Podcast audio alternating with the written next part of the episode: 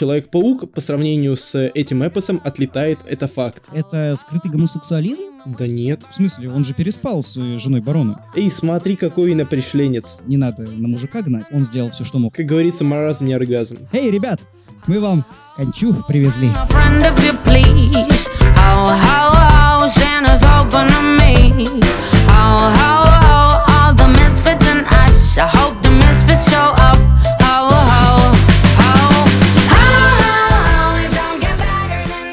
Здорово, ребята! Это 18-й выпуск подкаста из Шоушенка, самого праздничного подкаста про кино. И сегодня мы завершаем наш первый сезон финальным выпуском, новогодним выпуском. Меня зовут Кошевенко Алексей, и я, кстати, до сих пор не отмонтировал подкаст по Матрице. Я надеюсь, он выйдет уже к этому моменту, но не обещаю, так сказать. Ну и ладно.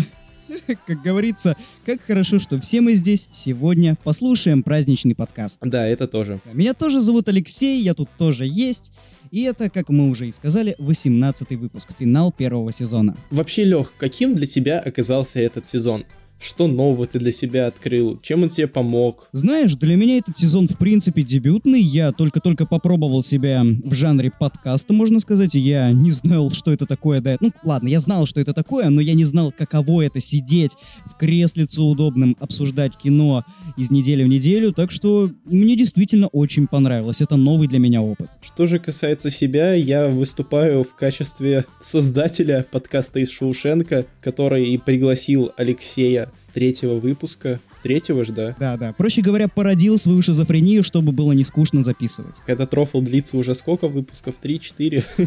Я думаю, все, все 16, когда я есть. Возможно и так. Ничего, я думаю, он еще дальше продлится. Да, будет второй сезон 100%, это даже не обсуждается, только вот когда... Ну, я думаю, после новогодних мы начнем. Как говорится, наши продюсеры продлили наш подкаст на второй сезон. Продюсер это моя третья шизофрения или что? Я не знаю, третья, четвертая, я вообще понятия не имею, сколько там у тебя личностей живет.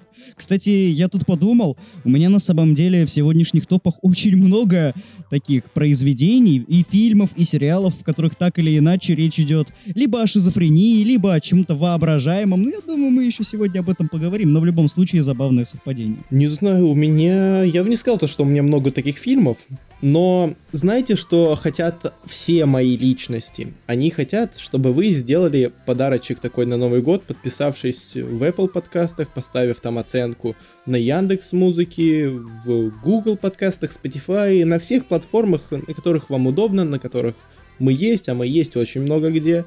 Перешли в мою группу в ВК, там оформили подписочку тоже, потому что у меня уже одна тысяча натекла за 4 года.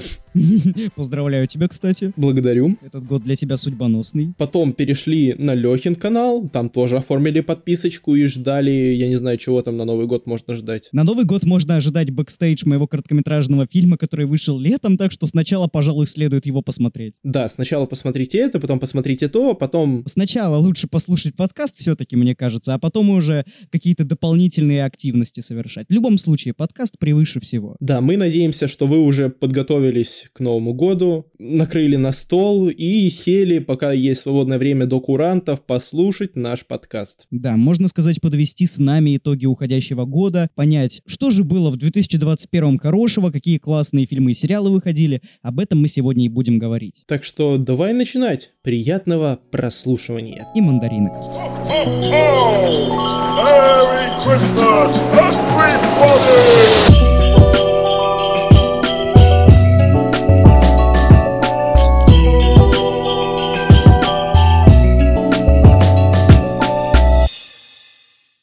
Ну что ж, начнем мы, пожалуй, с десятки лучших фильмов уходящего года. Да, топ-10 лучших фильмов 2021 года. Ну давай, на правах создателя подкаста из Шоушенка, я предлагаю тебе начать это, а я уже буду подхватывать. Ну что, десятое место в моем топе, и это «Последняя дуэль» Ридли Скотта. Или же моя конкретно личная номинация «Нахуй Долина».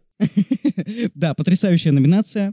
Я согласен, это замечательный фильм и самое лучшее посылание нахуй кинокритика. Сэр, я с вами искренне не согласен, сэр. Исключительно не согласен. В общем, говоря об этом кино, можно сказать следующее. Что Ридли Скотт все еще может, но почему-то он считает зрителей немножечко тупыми. Не понимаю, зачем он раскрыл, какая из представленных истин действительно истинная, и меня это задело. Вот зачем он мне рассказал? Он пытается в какую-то детективную историю, точнее не пытается, он ее делает, интересную детективную историю, многослойную, многогранную, но при этом он мне прямо в лоб говорит, вот это правда. Ну, честно говоря, я на это смотрел абсолютно по-другому. Для меня это была скорее не детективная история, сколько он нам просто показывает правду одного человека, как он это для себя решил, как он это для себя представляет. Затем он на контрасте показывает нам правду другого человека. И после этого он показывает, как это все было на самом деле. Просто чтобы мы могли посмотреть, насколько эти двое на самом деле лживые и эгоистичные, как они все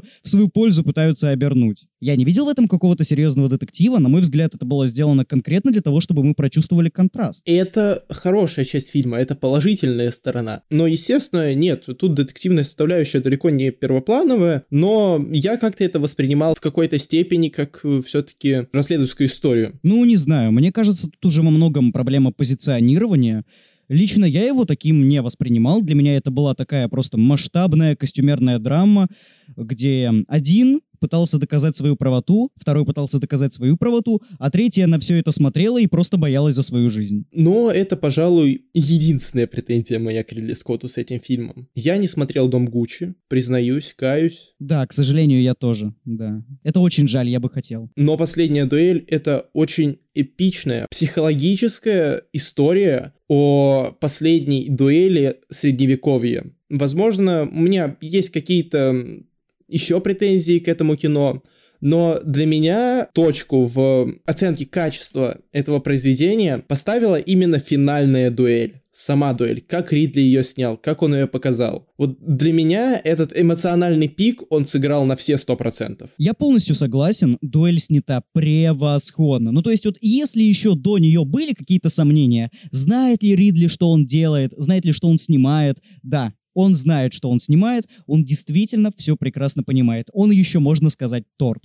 Я, кстати, вот хотел тебя спросить, не показалось ли тебе, что последняя дуэль затянута? Потому что мне лично не показалось, но я сталкивался с альтернативными мнениями, которые доказывали, что вот, например, правду Маргариты можно было бы подсократить. Вот, вот что ты об этом думаешь? Я сказал, что у меня есть еще определенные претензии, это одна из них, потому что, возможно, можно было сделать э, последнюю дуэль в формате мини-сериала из трех эпизодов. Вот, я с этим категорически не согласен. Мне кажется, что это все должно работать прям как такое целостное полотно.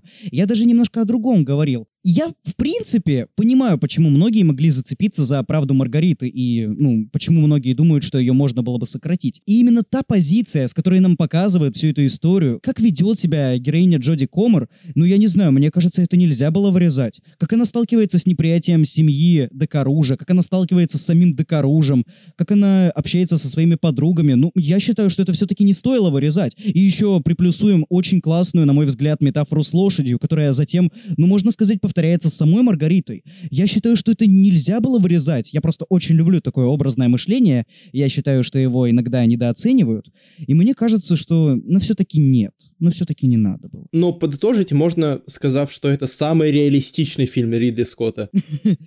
Ну, кстати, а ты вообще изучал историю конкретно этих годов, этой дуэли? И изучал ли ты историю Царства Небесного и Робина Гуда? Ну, Робина Гуда я еще понимаю, его, в принципе, можно не изучать. Но Царство Небесного, ну, я, я не знаю просто. Я очень поверхностно знаком с этими историями, но просто как э, съязвил Долин, и как ему вполне логично, хоть и немного экспрессивно ответил сам Ридли. Грубовато это немного не камильфо сравнивать эти работы, потому что все-таки что Робин Гуд, что Царство Небесное, это, ну, более фантастичные картины, скажем так. Да, я бы сказал, что они гораздо масштабнее, это просто такие огромные эпосы. А вот последняя дуэль, она чуть-чуть локальнее, я бы сказал. В общем, как говорится, мультики мы не уважаем. И переходим к твоему десятому месту. Ну да, я в заключение еще скажу, что последняя дуэль мне лично очень понравилась. И вот, вот серьезно, Ридли Скотт, на мой взгляд, достаточно неоднозначный режиссер в последнее время. Он может дать как и замечательный проект, так и какого-нибудь условного Ганнибала или Чужой Завет. Но последняя дуэль доказывает, что дедушка все-таки может еще выдавать такие прям хорошие толковые работы. Но у меня насчет моего десятого места, скорее всего, буду говорить лишь один я, потому что я вот не помню, смотрел ли ты это кино или нет. Я решил побыть немного быдлом и вставить, ну, откровенно развлекательный фильм. Даже больше, это ужастик, это злое Джеймса Вана. Да, говорить будешь ты один, я не посмотрел. Слушай, я обожаю этот фильм конкретно потому, что он невероятно всех наебал. Ну, то есть, вот, Джеймс Ван какой-то потрясающий мужик. Он явно умеет делать хорроры. То есть, можно что угодно говорить по поводу его франшизы «Заклятие». Лично я более-менее благосклонно отношусь к этим фильмам, они мне в целом нравятся. Но самое главное, какой же это все-таки классный и талантливый режиссер. Он смог показать себя в боевиках, сняв «Смертельный приговор». Затем он смог показать себя в супергеройке, сняв «Аквамена». Это действительно классный, хороший режиссер. И когда он снял «Злое», которое продвигали на этапе промо-материалов как новый ужастик по типу заклятия, ну блин, а когда ты приходишь в кино и видишь чистого рода трэш, честно, мне очень понравилось. Меня наебали, и мне это дико зашло. К Джеймсу Вану я хочу сказать, что отношусь э, очень лояльно, потому что мне нравится Аквамен, мне нравится Заклятие, по крайней мере, первые два. Ну, третий он не снимал. Ну, собственно говоря, да. Мне нравится его пила. И в плане хорроров я почему-то не удивлен, что ты запихнул именно его ужастик в этот топ. Я, кстати, еще добавлю, что у Джеймса Вана есть достаточно атмосферный фильм под названием «Мертвая тишина». Если не смотрели, посмотрите. Такой классный образчик хорроров. В Новый год самое то, я знаю.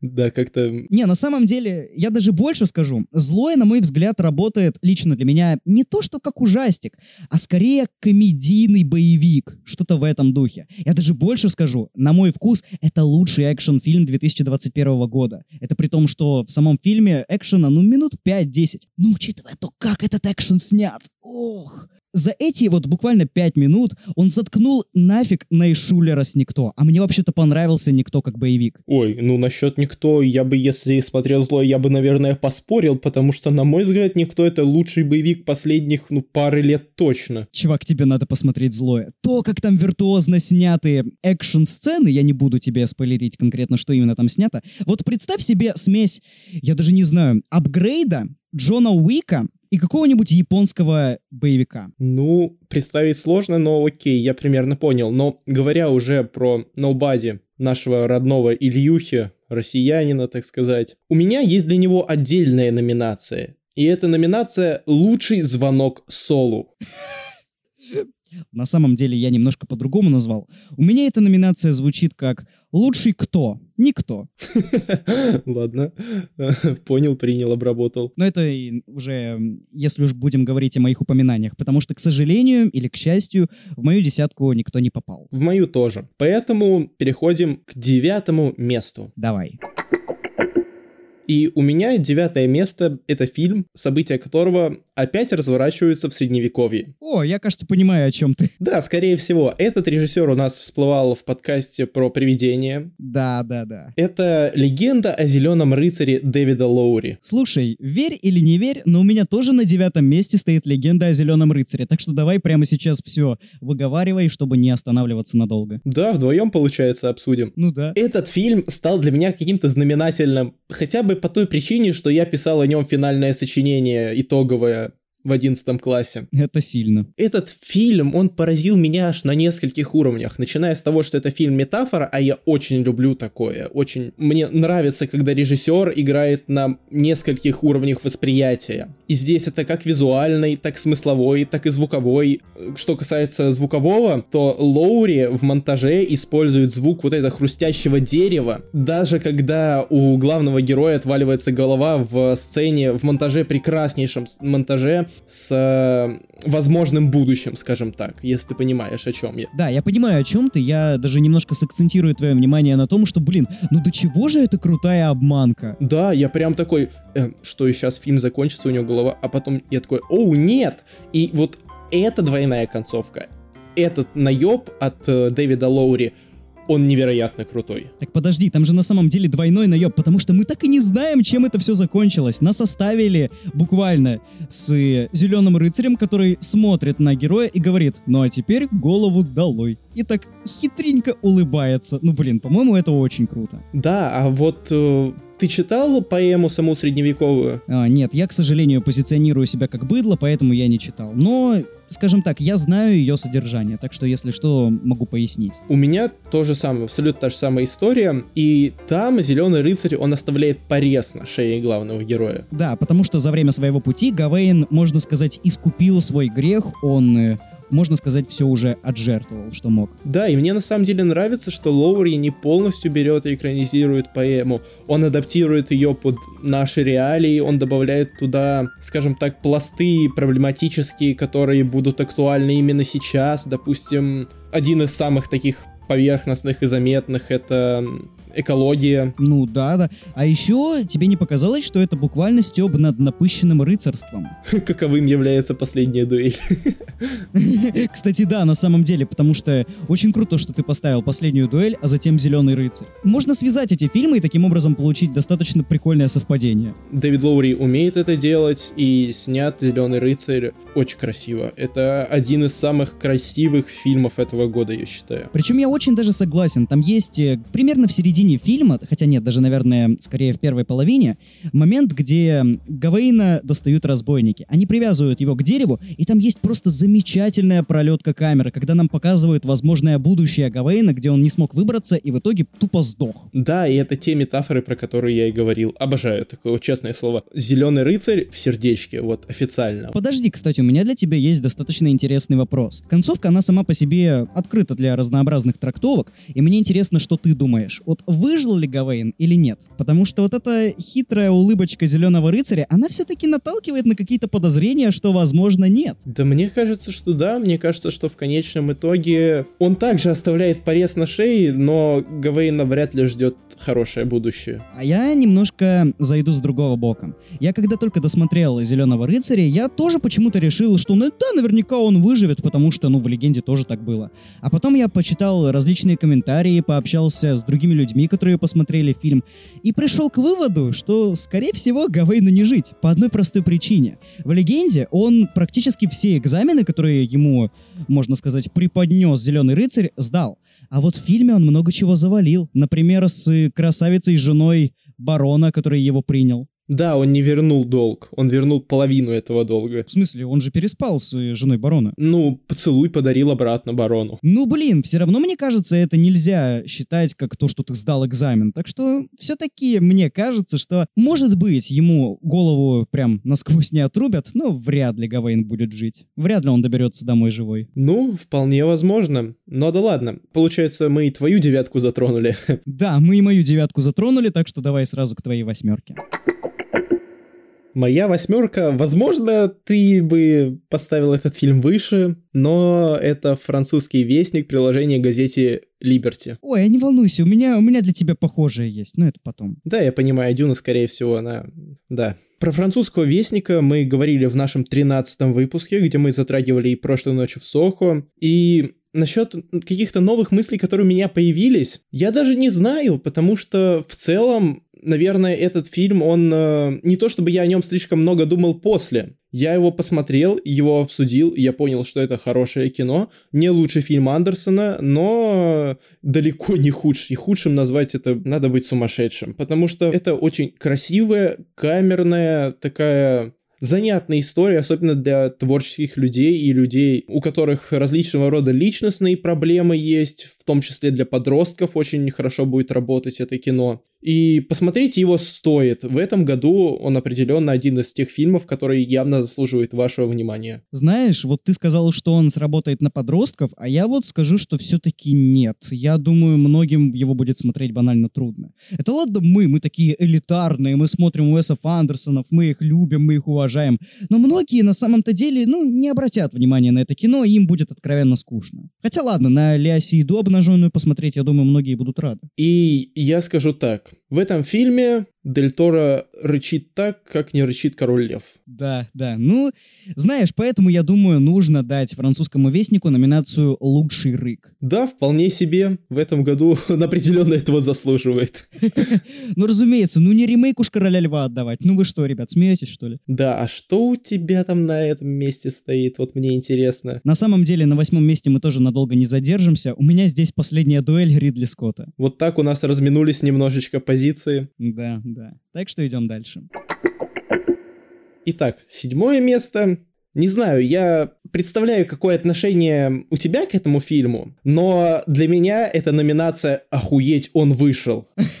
Понимаю. Это Лига Справедливости Зака Снайдера. Ой, а я почему-то подумал на Человека-паука нового. Ладно, извиняюсь. Не, ну к Лиге Справедливости я настроен гораздо более лояльно, так что еще ладно. Да, для меня это те четыре часа, которые я посмотрел в захлеб и посмотрел с огромным удовольствием, потому что я, как и большинство фанатов э, вселенной DC, киновселенной, очень ждал эту картину. Я ждал, надеялся, что она получится хотя бы хорошей, но в итоге для меня это фильм уровня первых Мстителей. Вот Зак Снайдер сделал то, чего я от него и ожидал. Собственно, он сделал хороший командный фильм, хорошую командную супергероику, которая не проваливается сильно, даже несмотря на отсутствие сольников у большинства героев. У меня немножко другая история с этим фильмом, можно сказать, или мини-сериалом, как его правильнее называть. Ну, наверное, фильмом все-таки.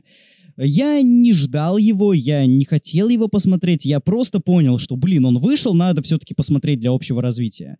И я больше скажу, я не испытываю какого-то особого восторга по отношению к нему, потому что я не считаю его целиком и полностью фильмом Зака Снайдера. На мой взгляд, это очевидно, что он как-то корректировался свыше. Я объясню, что я имею в виду.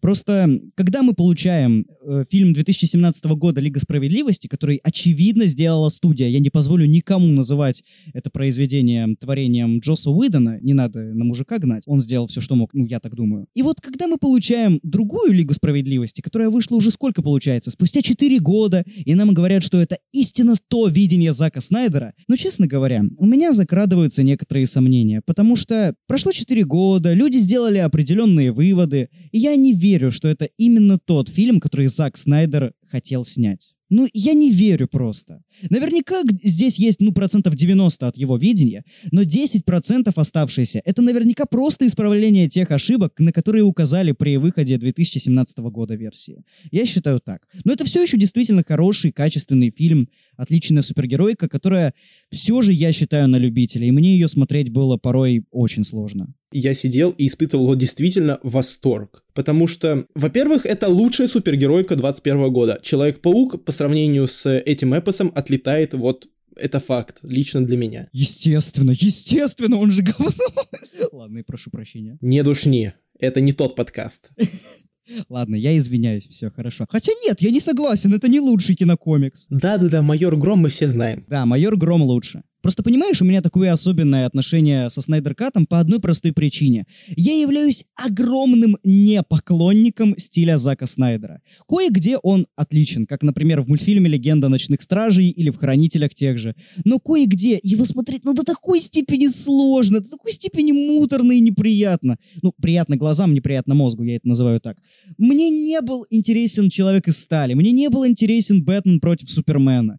И мне не была интересна, ну, примерно 30% своего экранного времени Лига Справедливости Зака Снайдера. Там умельцы подсчитали, сколько слоумо наберется на эти 4 часа. Извините меня, но в процентном соотношении это просто, ну что это? Это фильм? Я скажу так, к Заку Снайдеру у меня сформировалось отдельное отношение. Я считаю его прекрасным визионером, но не особо хорошим сценаристом. Да, я согласен, и он это доказал в «Армии мертвецов». А по поводу Лиги Справедливости я еще хочу отметить такой момент, точнее одну конкретную сцену. Это сцена с Флэшем, бега Флэша под гениальнейший саундтрек э, Тома Хелкинберга, если я правильно назвал фамилию. На мой взгляд, это какая-то невероятно красивая, такая эпичная. В общем, сцена, которая действительно повергла меня в шок своей красотой, несмотря на какие-то проблемы в графике. Мне кажется, она работает не только потому, что она красивая и эффектная, а просто потому, что наконец-то герои, кроме Супермена, начинают что-то значить. Что Киборг, что Флэш, что Аквамен, что Бэтмен, теперь, ну и Чудо-женщина, само собой, они представляют из себя команду, они действуют сообща, и они спасают вселенную вместе. Не просто прилетел Генри Кевилл с усами и всех замочил. Короче, Снайдеру за работу над ошибками я ставлю 5.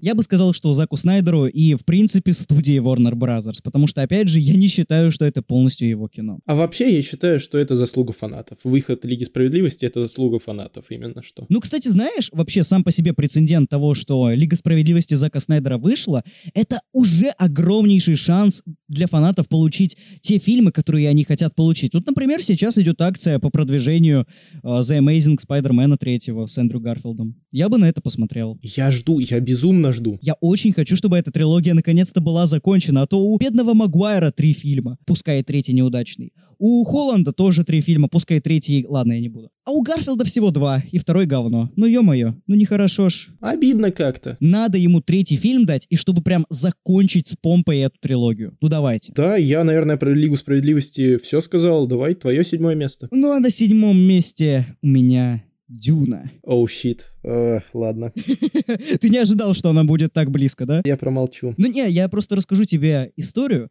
Когда я только посмотрел ее в сентябре, она выходила, да? Я вот посмотрел и сразу вышел такой, хм, ну это у нас получается лучший фильм года, так и запишем. И вот пока я смотрел все новые и новые фильмы, новые поступающие, там, французские вестники, всякие остальные произведения, о которых мы еще поговорим позже, эта Дюна у меня уверенно, уверенно так возвышалась в топе. Я вот она, остановилась она в итоге на седьмом месте. Возвышалась и остановилась на седьмом месте. Ладно, я действительно, я пока что я промолчу, просто я промолчу. Единственное, что я скажу, это послушать наш э, спешл по Дюне, который у нас э, является шестым выпуском, если не ошибаюсь. Я думаю, вы найдете. Это действительно стоящий выпуск. Он там и с погружением в первоисточник, и в невышедший фильм Ходоровский, и в фильм Дэвида Линча, если его можно вообще назвать фильмом. В общем, да, рекомендуем послушать. Что я могу сказать по поводу Дюны? Дюна — это замечательный фильм, который, ну вот просто так вышло, что не мое. Я не очень люблю фантастику сам по себе, потому что, ну извините меня, мне сложно. Не потому что я какой-то тупой, а просто потому что я не особо люблю погружаться в какие-то масштабные, огромные вселенные. Ну, как минимум, мне кажется, что не все вселенные этого заслуживают. Я очень люблю человечные истории, в которых главное, что идет, это человеческие взаимоотношения. Всякие драмы, всякие комедии, всякие драмедии. Ну вот это больше идет к моему сердцу. А фантастика, это, конечно, очень хорошо, и Дюну я безмерно уважаю. Но, во-первых, в основном все мои похвалы к Дюне, они отходят еще за одной сиквелу, потому что я хочу посмотреть продолжение. И если продолжение мне не зайдет так сильно, как первая часть, то, скорее всего, я и первой части немного понижу оценку. А я могу заранее второй части оценку поставить. Ну вот просто действительно первая Дюна работает как эдакий пролог. Она, можно сказать, расставляет ружья и говорит, вы хотите увидеть ахуй? Ребят, ну дайте деньги, и вы увидите ахуй. И это, конечно, очень круто. Да, я понимаю, что, скорее всего, когда вторая часть выйдет, я тоже буду писаться кипятком, потому что, ну, извините меня, это будет классное, хорошее, толковое, талантливое произведение искусства. Но на данный момент мои похвалы Дюне — это, можно сказать, задаток. Я хочу получить такую же порцию ахуя и во второй части. Я молчу пока что. Пока что я молчу. И переходим к шестому месту. У меня на шестом месте висайдская история Стивена Спилберга. О, говори, давай. Я не смотрел ее, к сожалению, я так и не смог заценить. Вообще, на удивление, так много фильмов, которые хотелось бы посмотреть, но, к сожалению, либо нет времени, либо нет сил. Там Весайдская история, Дом Гуччи. Что еще у нас было такого, что мы не посмотрели? Энканто. Энканто бьет все рекорды в награде Geekopolis Choose Awards. Блин, ну капец. А мы не посмотрели. Мы не знаем, что делать, мы не знаем, как на это реагировать. Да, но что касается висайдской истории, как я уже говорил в нашем подкасте про мюзиклы, да, здесь очень много фильмов, про которые мы уже успели сказать в этом году в наших э, выпусках рядовых. Но мне кажется, это и хорошо. Лишний раз не надо будет повторяться. Да, просто люди возьмут и послушают. Что, хотели схалтурить и послушать один выпуск? Нет, слушайте все 18, что мы до этого писали. Ну, получается, сколько? 15? Да, э, в общем-то говоря, это ремейк э, изначально мюзикла, а потом и фильма 61 года, и Стивен Спилберг подошел с такой любовью, так аккуратно подошел к этому произведению, что у меня, ну извините, рука не поднимается опустить его ниже. Потому что лично я чувствую всю вот эту вот всеобъемлющую заботу о висайдской истории, которую приложил сюда маэстро Стивен Спилберг.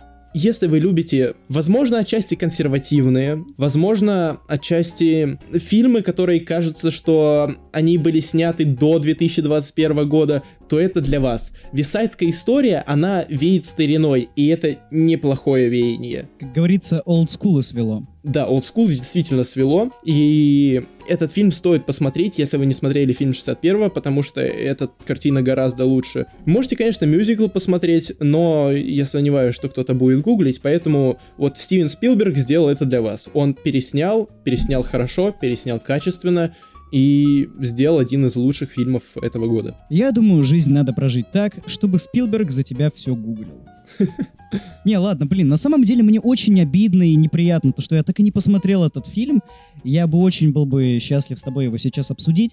Но вот, к сожалению, так вышло. Я не успел оценить его. Зато я успел оценить одну песню. Мне попалась в рекомендациях ВКонтакте одна песня, я почему-то ее послушал, мне очень понравилось. Я не помню ее название, но мне зашло. Так что я думаю, фильм зайдет тоже. В общем-то, да, песни там шедевральные, на самом деле. Пусть и их уже слышат не первый раз, не первый год, не первое десятилетие, но все-таки они до сих пор работают. Их слышат не первый год, не первое десятилетие, но это слышат разные аудитории, так что извините меня, мне кажется, все можно, все работает. Все работает, так же, как и, я надеюсь, работает твое шестое место. Да, на шестом месте у меня восхитительная, потрясающая, и так уж вышло, что очень даже свежая политическая сатира от Адама Маккея. Не смотрите вверх. Не смотри наверх. На самом деле, если дословно переводить название, то там получится «не смотрите наверх», то есть во множественном числе. Во-первых, об этом Маккей говорил в интервью.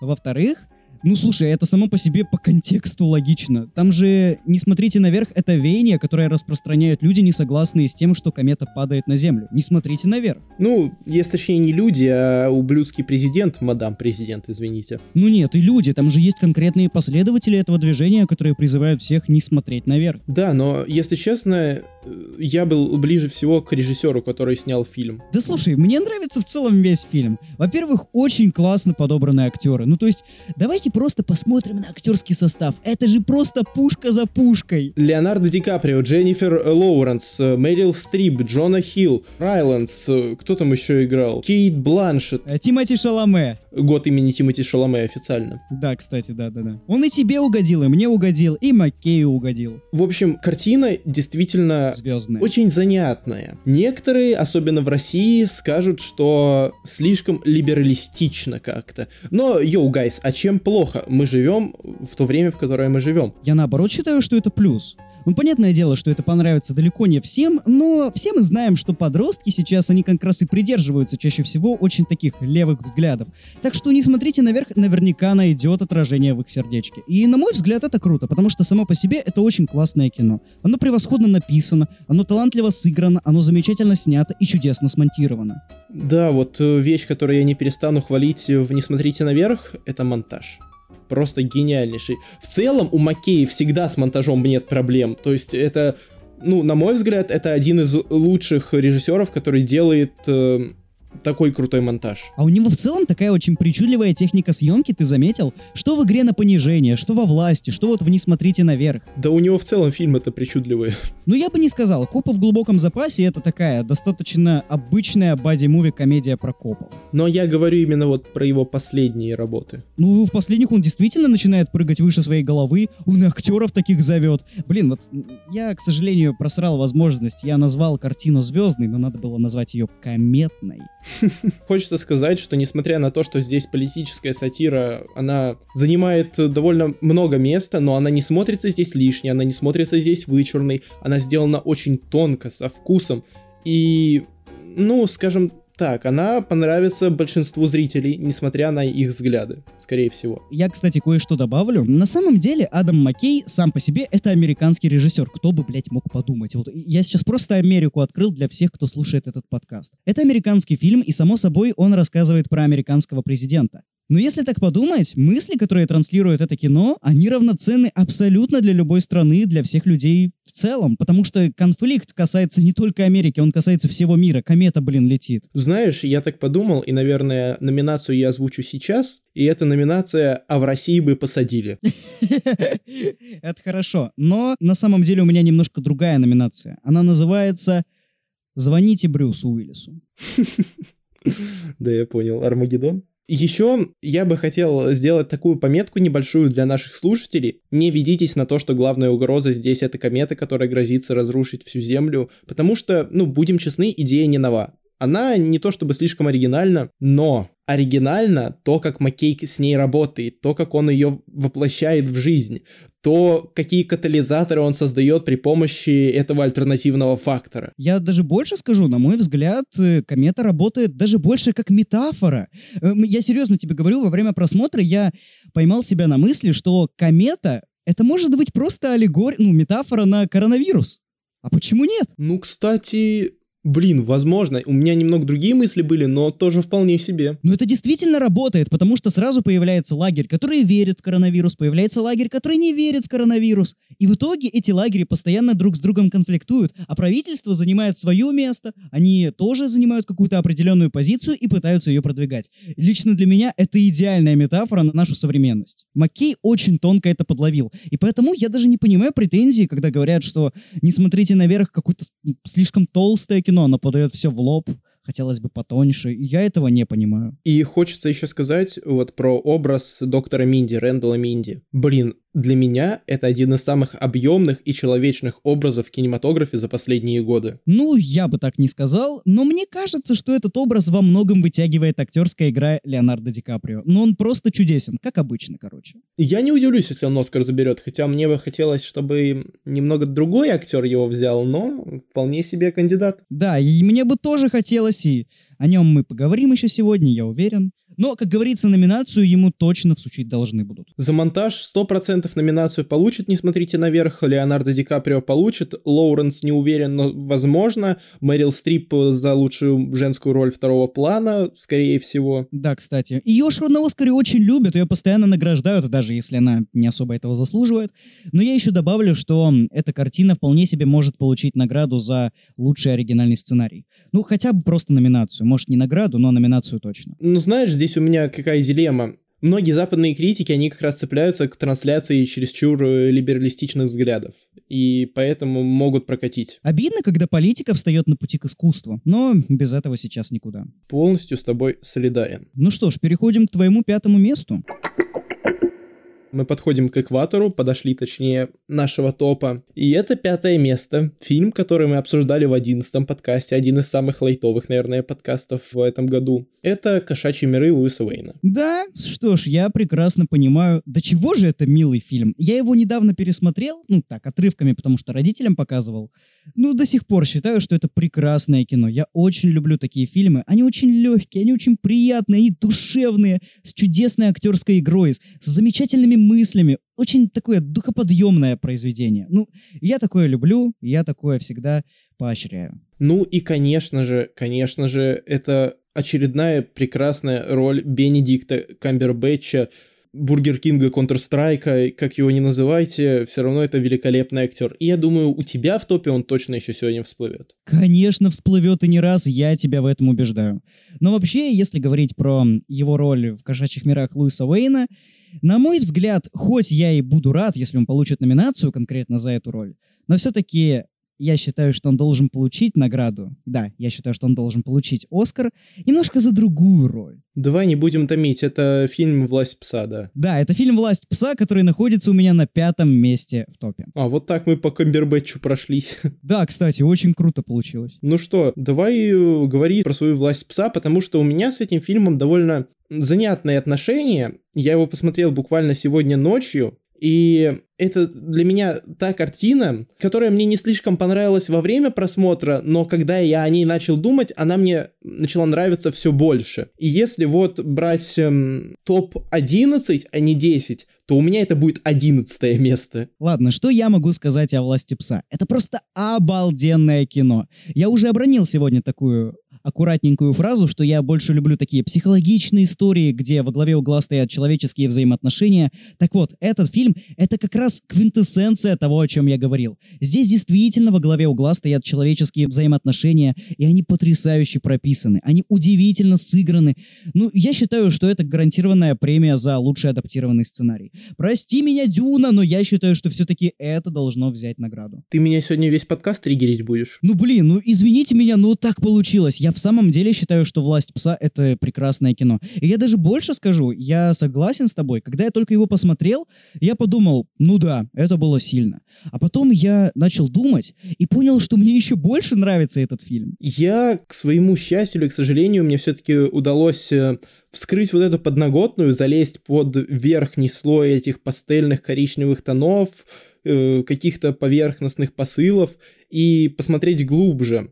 И Кэмпион, на самом деле, довольно занятный, на мой взгляд, режиссер. Я раньше с ее работами не был знаком, но то, как она аккуратно проходится по теме нетрадиционной ориентации, блин, если честно, мне это понравилось, потому что, ну, обычно у нас сейчас э, в угоду современной этике э, немного по-другому это показывают. Знаешь, это так тонко, это так чутко, и я просто аплодирую Камбербэтчу, который смог это все показать. Это ж на самом деле очень сложно, потому что он не говорит об этом ничего вслух, но он просто это показывает своим поведением, своей жестикуляцией, своей походкой как минимум. Я считаю, это действительно роль, за которую он должен получить Оскар. Да и тут в целом, наверное, все герои молчаливые. Все, ну, за исключением Камбербэтча, который лучше всех пользуется словом. Они немногословны, но в то же время своими какими-то повадками, своим поведением они говорят очень многое. И я просто обожаю это в кино, когда персонаж может ничего не говорить, но ты все равно о нем что-то поймешь.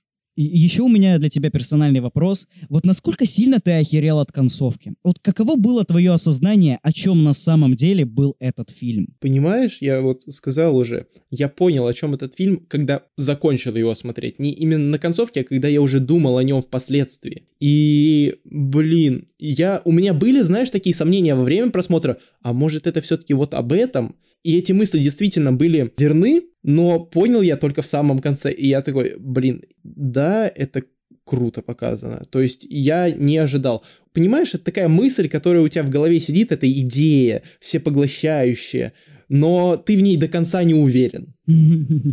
Подожди, а ты считаешь, что главная идея власти пса — это скрытый гомосексуализм? Да нет. А в принципе, вот, э, на твой взгляд, о чем это кино? Какая главная идея? Просто интересно, мне так и постоянно разбирать различные трактовки. Вот Я до сих пор не могу это точно сформулировать. В этом и проблема. Гомосексуализм скрытый, это понятно, это один из слоев. Но такое ощущение, что это какая-то картина-символ. Она не работает напрямую о том, что видят на поверхности. Она скорее на более каких-то глубоких э, слоях. Будет, наверное, банально сказать о принятии, но нет, это все-таки немножечко, опять же, не то.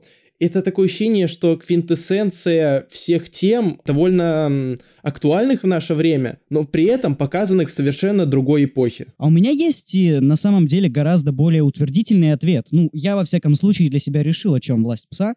Это фильм об обиде, об унижении и о мести. То есть как Питер, э, он же играет такую интересную игру на самом деле с Филом, в долгую. Он постоянно терпит эти унижения, но в конце концов он мстит своему обидчику сполна. И мстит невероятно жестоко, если так подумать. Я просто задумался и, блин, ну... А ты вообще понял, в чем прикол, от чего умер Фил? Это от раны, насколько я понял. От какой раны? От- Которая прогрессировала у него на руке? Не совсем. Питер за сибирской язвой съездил. Он спрашивал у Фила про трупы этой коровы, съездил за сибирской язвой и по, ну, подбросил эту бактерию ему в воду. Когда они там на лесоповале за кроликом охотились, он дал ему воду, и сибирская язва через эту воду попала в рану Фила. Он целенаправленно А. убил его. Он убил Камбербэтча. И капец. И я когда до этого допер, это просто что?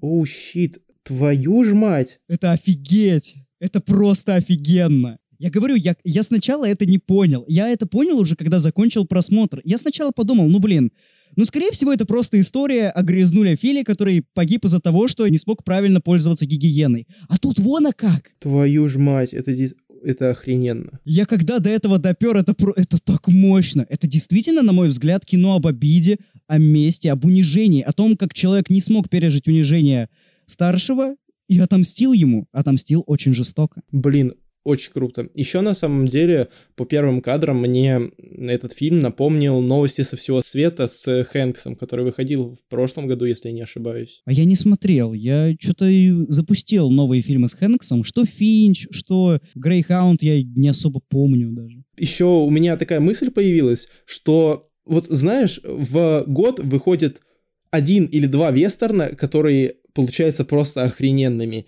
И это, казалось бы, уже умерший жанр, но за счет таких картин он до сих пор продолжает жить. На самом деле, я бы сказал, что «Власть пса» — это не совсем вестерн. То есть, конечно, некоторые элементы присутствуют, но мне кажется, что режиссер очень так интересно играется с этим жанром, добавляет в него какие-то новые элементы. Это больше драма, нежели вестерн. Ну или, во всяком случае, это очень нетривиальный вестерн. Да, это очень нетривиальный вестерн, и Наверное, в плане психологизмов одно из лучших кинопроизведений этого года. Я согласен полностью. На меня он заработал ну просто безотказно. Я в восторге сидел. На меня не совсем так, но, возможно, После этого разговора он у меня чуть поднимется повыше. Хотя вряд ли, но все-таки такой шанс есть. Я еще подумаю о нем, скажем так. Мне просто времени на рефлексию не хватило. Ну, ладно, это уже, конечно, ты сам для себя будешь решать. Итак, переходим к четвертому месту. К деревянной медальке, так сказать.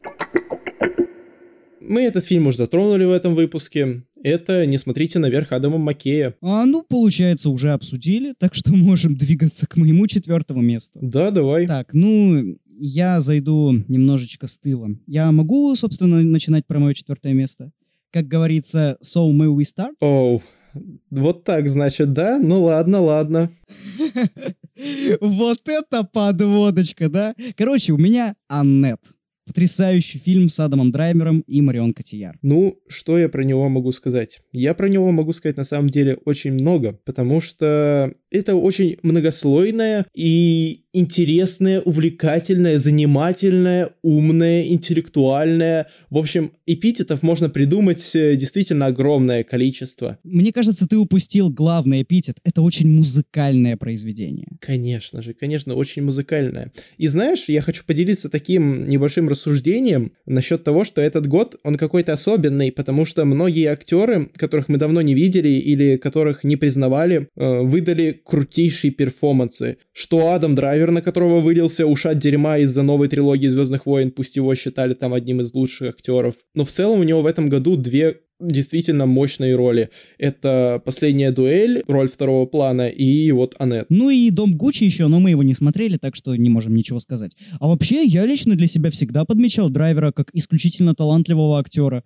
Что в новой трилогии «Звездных войн», что в различных других произведениях он всегда себя рекомендовал как классный чувак как замечательный артист. Но я про скорее мнение масс, понимаешь, потому что как все относятся к новой трилогии, так и к актерам, которые в них играют, что логично. Ну вот это, кстати, очень обидно. Я бы, я бы не стал так делать. Ну, актеры это же всего лишь исполнители, они лишь зачитывают текст, который пишут сценаристы. Они ж не виноваты, что текст, который они зачитывают, это полное говно. В этом плане да, но давай об Аннет. Аннет — это замечательное произведение про... Ну, на самом деле можно много чего говорить, но я считаю, что это про непомерное эго, одного конкретного человека с, ну, просто восхитительным именем Генри МакГенри. Ну, я уже аплодирую стоя. И про этот фильм мы также говорили в подкасте про мюзиклы. Да, но, кстати, мы, ну, мне кажется, мы его как-то мало затронули в этом подкасте, потому что было, ну, очень много материала, приходилось как-то подстраиваться.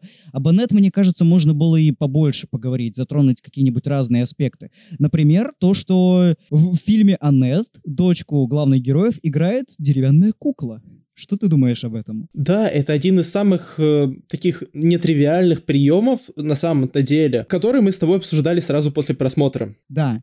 И мы, в принципе, сошлись э, во мнениях, что это может означать. Да, потому что вот деревянная кукла — это что само по себе? Это такая неподвижная, скованная вещь, в первую очередь, которые играются, которые пользуются. И в Аннет... Марионетка. Да, марионетка. И в фильме Аннет от Леоса Каракса кукла превращается в живого человека только в тот момент, когда персонаж Адама Драйвера теряет над ней власть. Это потрясающе. Я считаю, что это очень умно, это очень тонко и красиво. Знаешь, вот я слышал мнение, что графика этой куклы получилась на редкость неубедительной, но, по-моему, общей атмосфере фильма она очень даже подходит.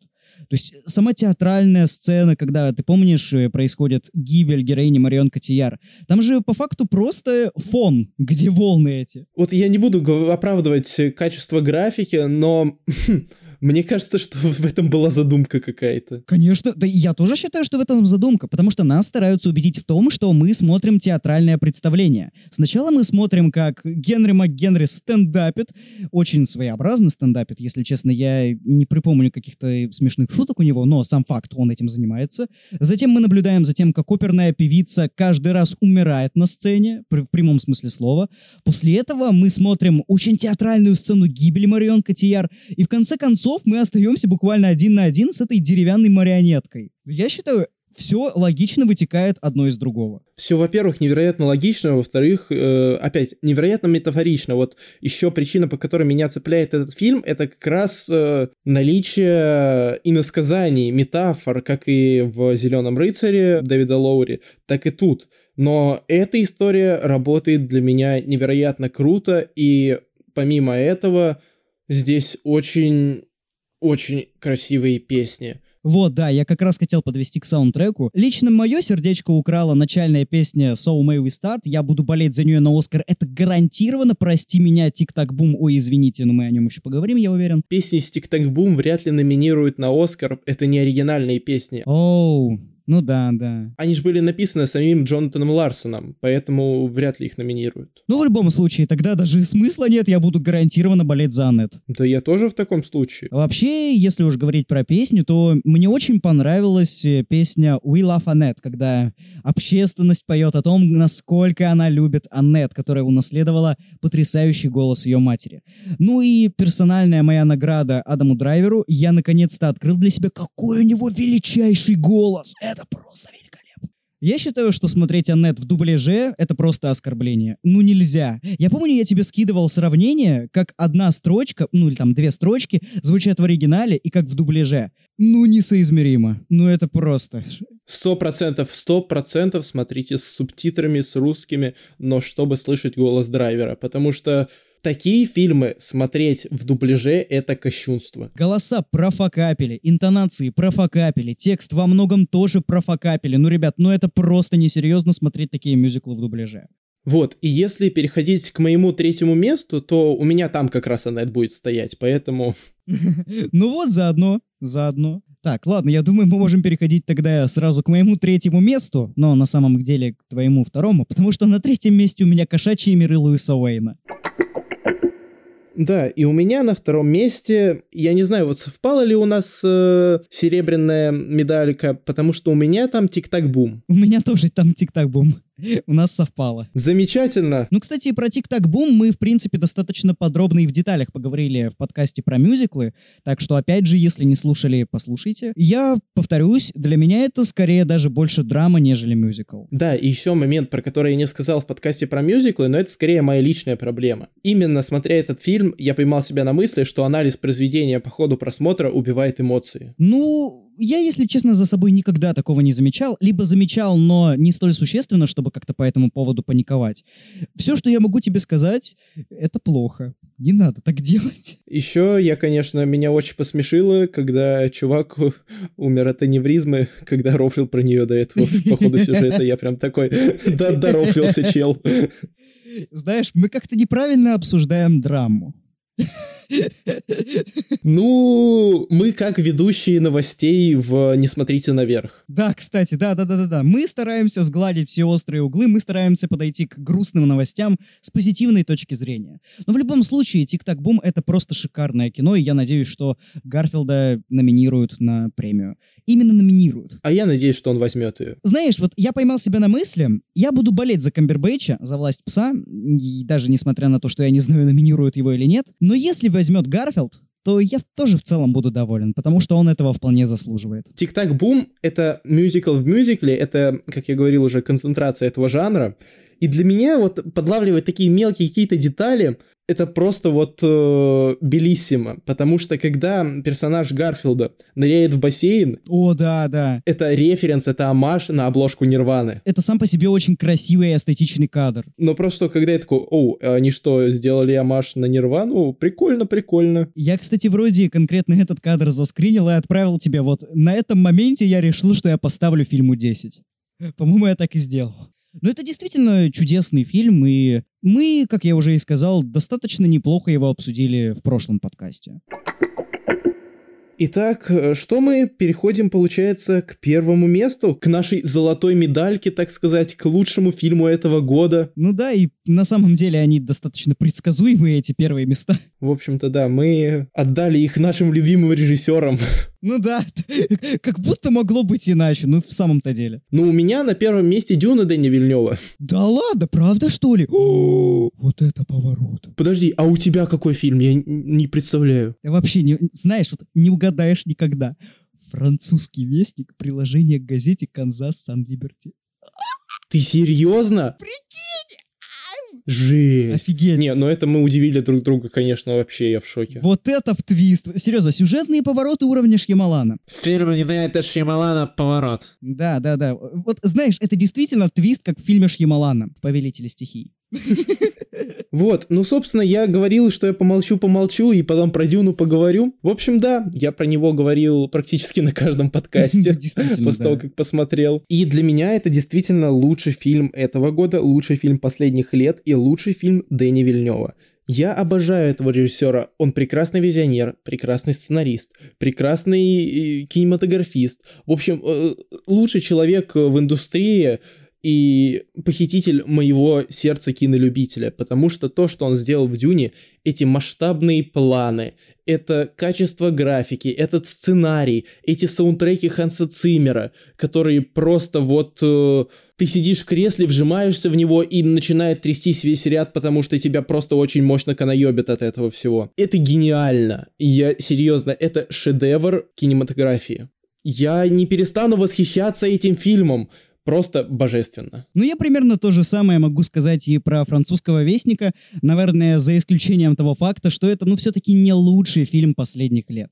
Это лучший фильм этого года, и я не устану поражаться талантом Уэса Андерсона, но все-таки нет. Все-таки были произведения, на мой взгляд, и посильнее. Как минимум, потому что это не лучший фильм Уэса Андерсона. Но я в любом случае рад, что он вышел. Я рад, что Уэс порадовал меня в этом году. И я, блядь, очень рад, что мне все-таки получилось попасть на этот фильм в кинотеатр. Потому что я в какой-то момент действительно запаниковал, что у меня не удастся. Потому что началась вся эта канитель с QR-кодами, а я несовершеннолетний, и я не умею фотошопить.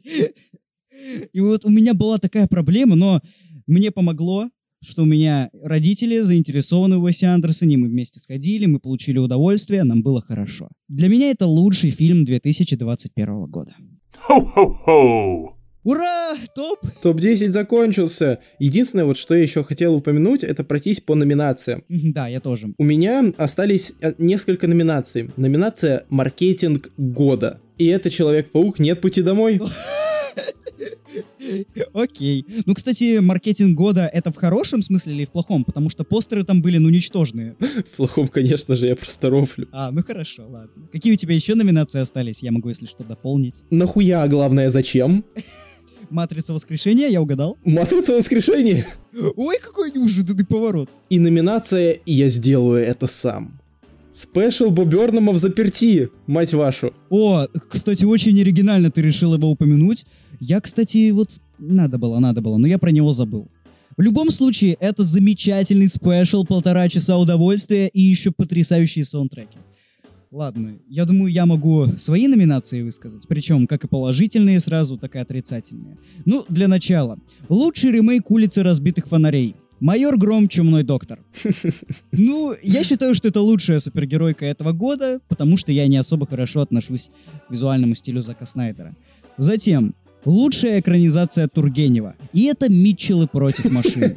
Я, кстати, удивился, что ты никак не упомянул это произведение, потому что, на мой взгляд, это потрясающий мультфильм, и он очень хорошо как раз раскрывает и тему отцов и детей. Я про него забыл, если честно. Вот мне стыдно сейчас стало, но я про него подзабыл. Но да, это лучший мультфильм года, на мой взгляд. я Вот согласен. Его обязательно надо посмотреть. Фильм от создателей Человека-паука Into the Spider-Verse. И сценариста Gravity Falls. Да, и сценаристы Gravity Falls. В общем, очень красиво, очень мило.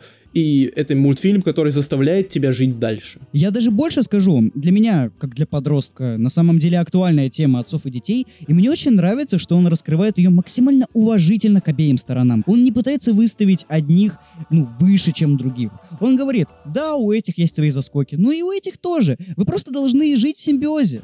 Давайте жить дружно, проще говоря. Да, и экшен тут, кстати, тоже великолепный. Ну да, Просто да. пос- финальная битва под моя хи, моя ха, моя ха. Я еще даже помню, как я на этапе трейлера просто выпал в окно с одной шутки про то, это собака, это не собака, это собака, это хлеб.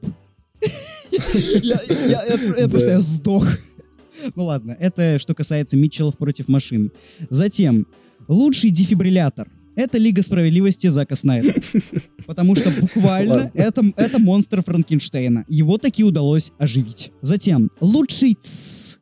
И это «Тихое место», часть вторая. Да, оригинально, оригинально. Ну, я не мог не упомянуть этот фильм, как минимум, потому что там играет Киллиан Мерфи. Ну, ты сам понимаешь. Лучший Ктулху, и это Лука. Лука! Лавкрафт в гробу перевернулся. Ну да. Это, кстати, тоже очень приятный, жизнерадостный мультфильм. Очень легкий, очень красивый. Если по каким-то причинам не смотрели, то посмотрите. Но у меня есть к нему парочка претензий именно за счет сценария. Но не об этом сейчас, не об этом. Теперь у меня остались лишь две отрицательные награды, точнее номинации. Первая — это похуист года, самый востребованный похуист, как ее по-другому можно назвать. И это, сука, Брюс Уиллис, потому что во что превратилась его кинокарьера? Он несколько раз в год снимается в откровенном ширпотребе, которые снимают буквально за неделю. И это, по идее, фантастика или боевик. Я, блядь, просто к тому, что мы нашу короткометражку снимали, сука, два месяца. А они боевики снимают за неделю. Это что? Это как? Это чё? Еще и с картонными декорациями, костюмами из папье-маше. Ну, э, это отвратительно. Это просто несмотрибельно. И почему Брюс из раза в раз соглашается в этом сниматься, я не понимаю. Ему действительно уже абсолютно насрать. Самый востребованный похуист. Вот такая у меня номинация. Как сказал бы Андрей из подкаста имени Брэндона Фрейзера, я лучше пойду в 35-й раз пересмотрю пятый элемент. Я согласен с ним полностью на этот счет. Ну и моя персональная номинация, вряд ли ты смотрел этот сериал, да, на этот раз это сериал, самый, сука, успешный смыв в сортире. И это третий сезон сериала «Американские боги». Почему? Ну за что? Ну какого хера? Первый сезон был невероятно перспективен. Я обожаю Брайана Фуллера, я посмотрел его сериал «Ганнибал», я посмотрел первый сезон «Американских богов», и я был невероятно заинтригован. Ну, из-за чрезвычайной кутерьмы с шоураннерами во втором сезоне пришли другие ребята, которые все решили переписать, которые потеряли некоторую долю актеров, из-за этого их персонажей пришлось выводить максимально тупо. Причем, смотри, короче, представь себе, в финале первого сезона персонаж обещает, что он придет на войну, а во втором сезоне он не приходит на эту войну, потому что у него умер кролик. Самое, сука, главное, Ладно. что это не шутка. Они буквально так вывели персонажа. Это потрясающе. Но второй сезон еще куда ни шло, он был смотрибелен. Третий сезон, там опять сменились шоураннеры, там опять сменились ориентиры. И в итоге весь третий сезон, он от общей части книги занимает страниц 50. И это пиздец. Они там затягивают уже и так затянутое. А я просто обращу внимание, что в третьем сезоне на две серии больше, чем обычно было в сериале. Это просто, я не понимаю зачем, я не понимаю как. И самое главное, что материала-то было предостаточно, чтобы на третьем сезоне закончить всю историю. Но они решили затянуть, чтобы закончить на четвертом, которого не будет, потому что сериал нахуй закрыли. Это, это настолько обидно, это настолько неправильно, ну прям, ну капец. В общем, на такой не особо приятной ноте мы переходим к нашей десятке лучших сериалов. Ну да, Merry Christmas, everybody!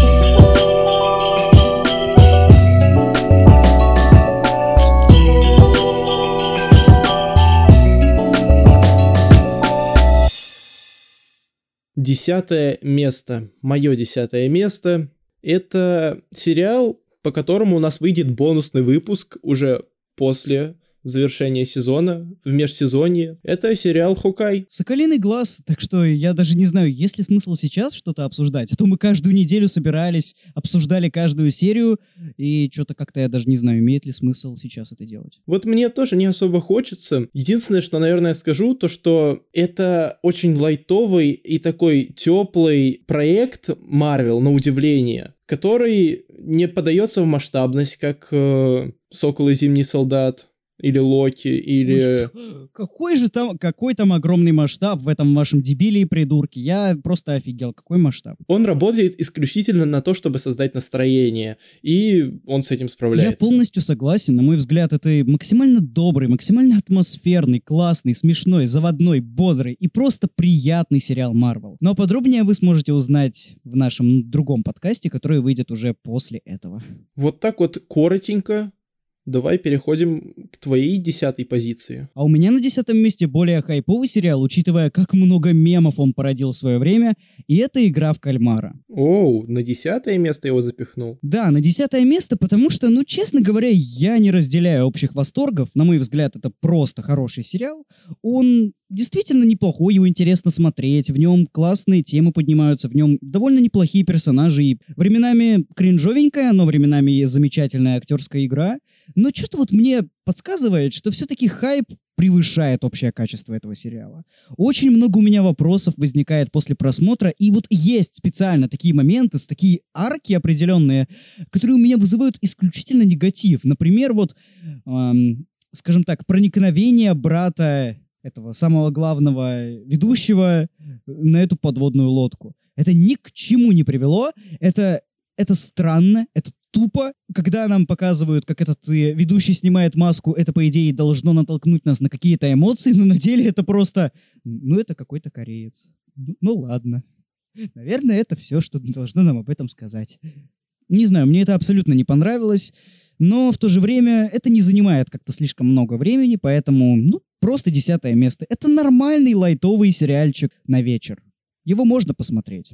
Он неплохой. Я скажу о нем не так много, наверное, но он мне понравился больше, чем тебе. Серия с шариками это вообще очень как-то драматично, очень слезовыжимательно. И, ну, скажем так, я понимаю твои претензии, но он на меня эмоционально воздействовал, скорее всего, сильнее, и поэтому вы еще о нем услышите в этом топе, он у меня чуть повыше. Кстати, вот по поводу предсказуемости, непредсказуемости. Так уж получилось, что я посмотрел этот сериал очень поздно, ну то есть, когда его все посмотрели, я его посмотрел где-то через полтора месяца. Но при всем этом я умудрился ни на один постер не попасть. Я не знал, кто умрет, я не знал, кто злодей, но так почему-то вышло, что я сразу понял, к чему шоу клонит. Я сразу понял, что дед является антагонистом, ну, условным антагонистом, потому что, ну, во-первых, у него номер 0-1. Это как-то уже наталкивает на определенные подозрения. Во-вторых, как-то он больно странно улыбался во время первой игры, когда все боялись и пугались. Я подумал, что это просто ёбнутый дед. Ну, я не знаю, для меня это работало как-то так. Возможно, я просто такой уникум. Я вот в «Соколином глазе» много чего предсказал. Ну и ладно. Как говорится, маразм не оргазм. Согласен, вот именно. Не знаю, я очень много чего предсказал, но я согласен с тобой. Серия с шариками — это, это очень больно, я бы сказал. Потому что там слили вот прям очень классного персонажа, очень обаятельного, очень крутого. Я бы хотел, чтобы она прожила дальше. Но, к сожалению, не получилось. Я думаю, ты понимаешь, о ком я говорю. Подруга, я, к сожалению, не помню, как зовут эту девушку, которая в итоге прошла в полуфинал и погибла в финале от Чо Сан Ву. Кстати, вот персонаж Чо Сан Ву и актер, ну это просто гениально. Я считаю, что это сыграно великолепно. И сам персонаж очень неоднозначный, очень противоречивый. И если бы его кончину не показали настолько всрато, то я бы, наверное, даже сказал, что вся его линия это прекрасно. Но, к сожалению, нет. Да, наверное, даже актер затмил Ли Джон Дже. Главный герой просто, на мой взгляд, излишне простоват. И я понимаю, что он должен быть таким, но я, как зритель, гораздо большее предпочтение отдаю вот такому, очень неоднозначному, очень спорному, но в то же время харизматичному персонажу. И Давай по поводу второго сезона. Что ты от него ждешь? я его не жду. Меня на самом деле тоже устроит этот ответ, потому что, на мой взгляд, концовка была вполне себе закончена. На мой взгляд, и не должна должны были закончить, и все. Вот без намека на продолжение мне не нужен второй сезон игры в кальмара. Да никому, мне кажется, не нужен второй сезон игры в кальмара. Даже режиссер говорил, что он изначально не планировал его создавать. Но так как э, теперь появилась куча фанатов, придется. Буквально он так и сказал в интервью. О чем и говорится. Разумеется, они как-то постараются раскрыть этого ведущего, который убил своего брата, но, честно говоря, это настолько увлекательная сюжетная линия, что можно как-то и без этого. В общем, да. Итак, девятое место. А на девятом месте у меня российский сериал «Представьте себе». Представьте себе, представьте себе. Я думаю, ты его не смотрел, но в нем играет любимая моя российская актриса, это Любовь Аксенова. И сериал этот называется «Настя, соберись». Я его посмотрел в начале года, и, скажем так, это, безусловно, не шедевр, но это вполне себе неплохой, прикольный сериальчик. Первое, что хочется сказать, так это то, что это сериал про такой здоровый, непровокационный, ненапыщенный феминизм.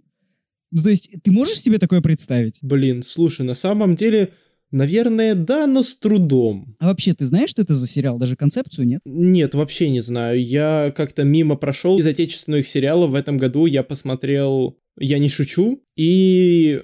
Ну, я начал смотреть второй сезон «Последнего министра», но этот сериал пойдет в следующий год, потому что вышло только 5 серий. О, кстати, мне почему-то кажется, что Настя, соберись, ну, похожа чем-то на «Я не шучу». Короче, это своеобразная копирка головоломки, то есть про субличности одной девушки которую играет Любовь Аксенова. Хм, концепция занятная по тому, как ты это рассказываешь. И, кстати, вот, понимаешь, многие сказали, что это просто плагиат головоломки, но я не согласен. В головоломке речь шла конкретно про разные эмоции, а тут про разные субличности. И если учесть, что этот сериал, пускай и с некой долей романтики и наивности, но все же с уважением относится к психологии, то мы получаем достаточно необычный опыт. Ну, то есть, я повторюсь, что это сериал про здоровый феминизм. Тут даже когда встречается троп по типу мужика-изменника, все равно нет какого-то посыла, что мужики уроды и козлы, и всех нужно линчевать. Сериал довольно легкий, он не пытается заходить на сторону каких-то серьезных, драматичных произведений. В нем живые, правдоподобные диалоги, встречаются англицизмы, даже иногда маты. А я просто напомню, что, как правило, если у нас стараются писать живые диалоги, то получается какой-то ходячий кринж. Возможно, ты смотрел э, третий спин кухни под названием «Грант», Потому что у тебя стоит и оценка и у него на кинопоиске, если я не ошибаюсь. Да, к сожалению. Вот да. Кстати, сколько ты посмотрел? Я просто фанат киновселенной кухни, я делал по ней видос, я могу пояснить. Понимаешь, я не то, что все смотрел, я смотрел то, что шло по телевизору, и в то время, когда я сидел у телевизоров. Ой, ё-моё. Ну, короче, вот там в первом сезоне действительно постоянно использовали всякие англицизмы, и это было настолько отвратительно, ну просто капец. Счастью, потом, начиная с третьего сезона, Грант от этого избавился. Но не о нем сейчас. Сейчас о Насте соберись. Это не великий шедевр, то есть в нем встречаются некоторые не очень смешные шутки, но сами субличности мне показались достаточно яркими, чтобы за ними было интересно наблюдать. Актерская игра достаточно качественная и обаятельная, чтобы шоу не хотелось выключить. Но идея сама, сама по себе стоящая. Ее не испоганили, ее не опошлили, не всрали, а сделали простой, добротный комедийный сериал, который можно посмотреть за пару вечеров. Я считаю, что так как вот у нас новогодние каникулы, можно попробовать. Он есть на кинопоиске, так что вряд ли его придется пиратить. И слава богу, я, наверное, даже все-таки заценю после Аркейна и после того, как досмотрю второй сезон Ведьмака. У меня на девятом месте Настя, соберись. А что у тебя? Ты взял инициативу в этот раз в свои руки, первым назвал. У меня второй сезон утреннего шоу. Ну, давай, говори. Как говорится, бухти мне. Я потому что не посмотрел, к сожалению, утреннее шоу. Мне не хватает времени на эти сериалы. Вообще, я поймал себя на мысли, что я в этом году смотрел как-то мало новых сериалов. Я все по-старому горал, я смотрел старые ситкомы, я смотрел Тюдоров, но точно не новые сериалы. У меня такая же тема, у меня вот э, еле-еле набралась десятка, потому что я смотрел «Друзей», я смотрел «Офис», я смотрел «Как я встретил вашу маму», я смотрел, короче, очень много всего старого, но что-то новое как-то я мимо пропустил. Ладно, давай, расскажи мне про второй сезон утреннего шоу, как говорится, заинтересуй меня, чтобы я захотел это посмотреть, хотя я уже хочу. Честно говоря, когда я начал смотреть второй сезон этого прекрасного сериала от Apple TV+, я испугался, я напрягся, потому что мне не нравилось. Изначально я как-то со скептицизмом отнесся ко второму сезону, потому что первый это очень качественно, очень хорошо, и очень интересно, особенно для меня, который в целом угорает по всей медиа-движухе. Да, я, я согласен полностью, это действительно было очень оригинальное, на мой взгляд, шоу. Оно было свежее, оно не было похоже на все остальное, что было до этого на телевидении, и в нем были просто невероятные актерские работы. Я, в частности, хочу отметить Стива Каррелла. Да, актер, который раскрылся в драматической роли такой. И его здесь, наверное, даже, ну, если не больше, то его примерно так же, как и в первом сезоне, он есть. И у него довольно... Я не знаю, как слово подобрать, чтобы не проспойлерить, что там произошло. Любопытное, просто скажи.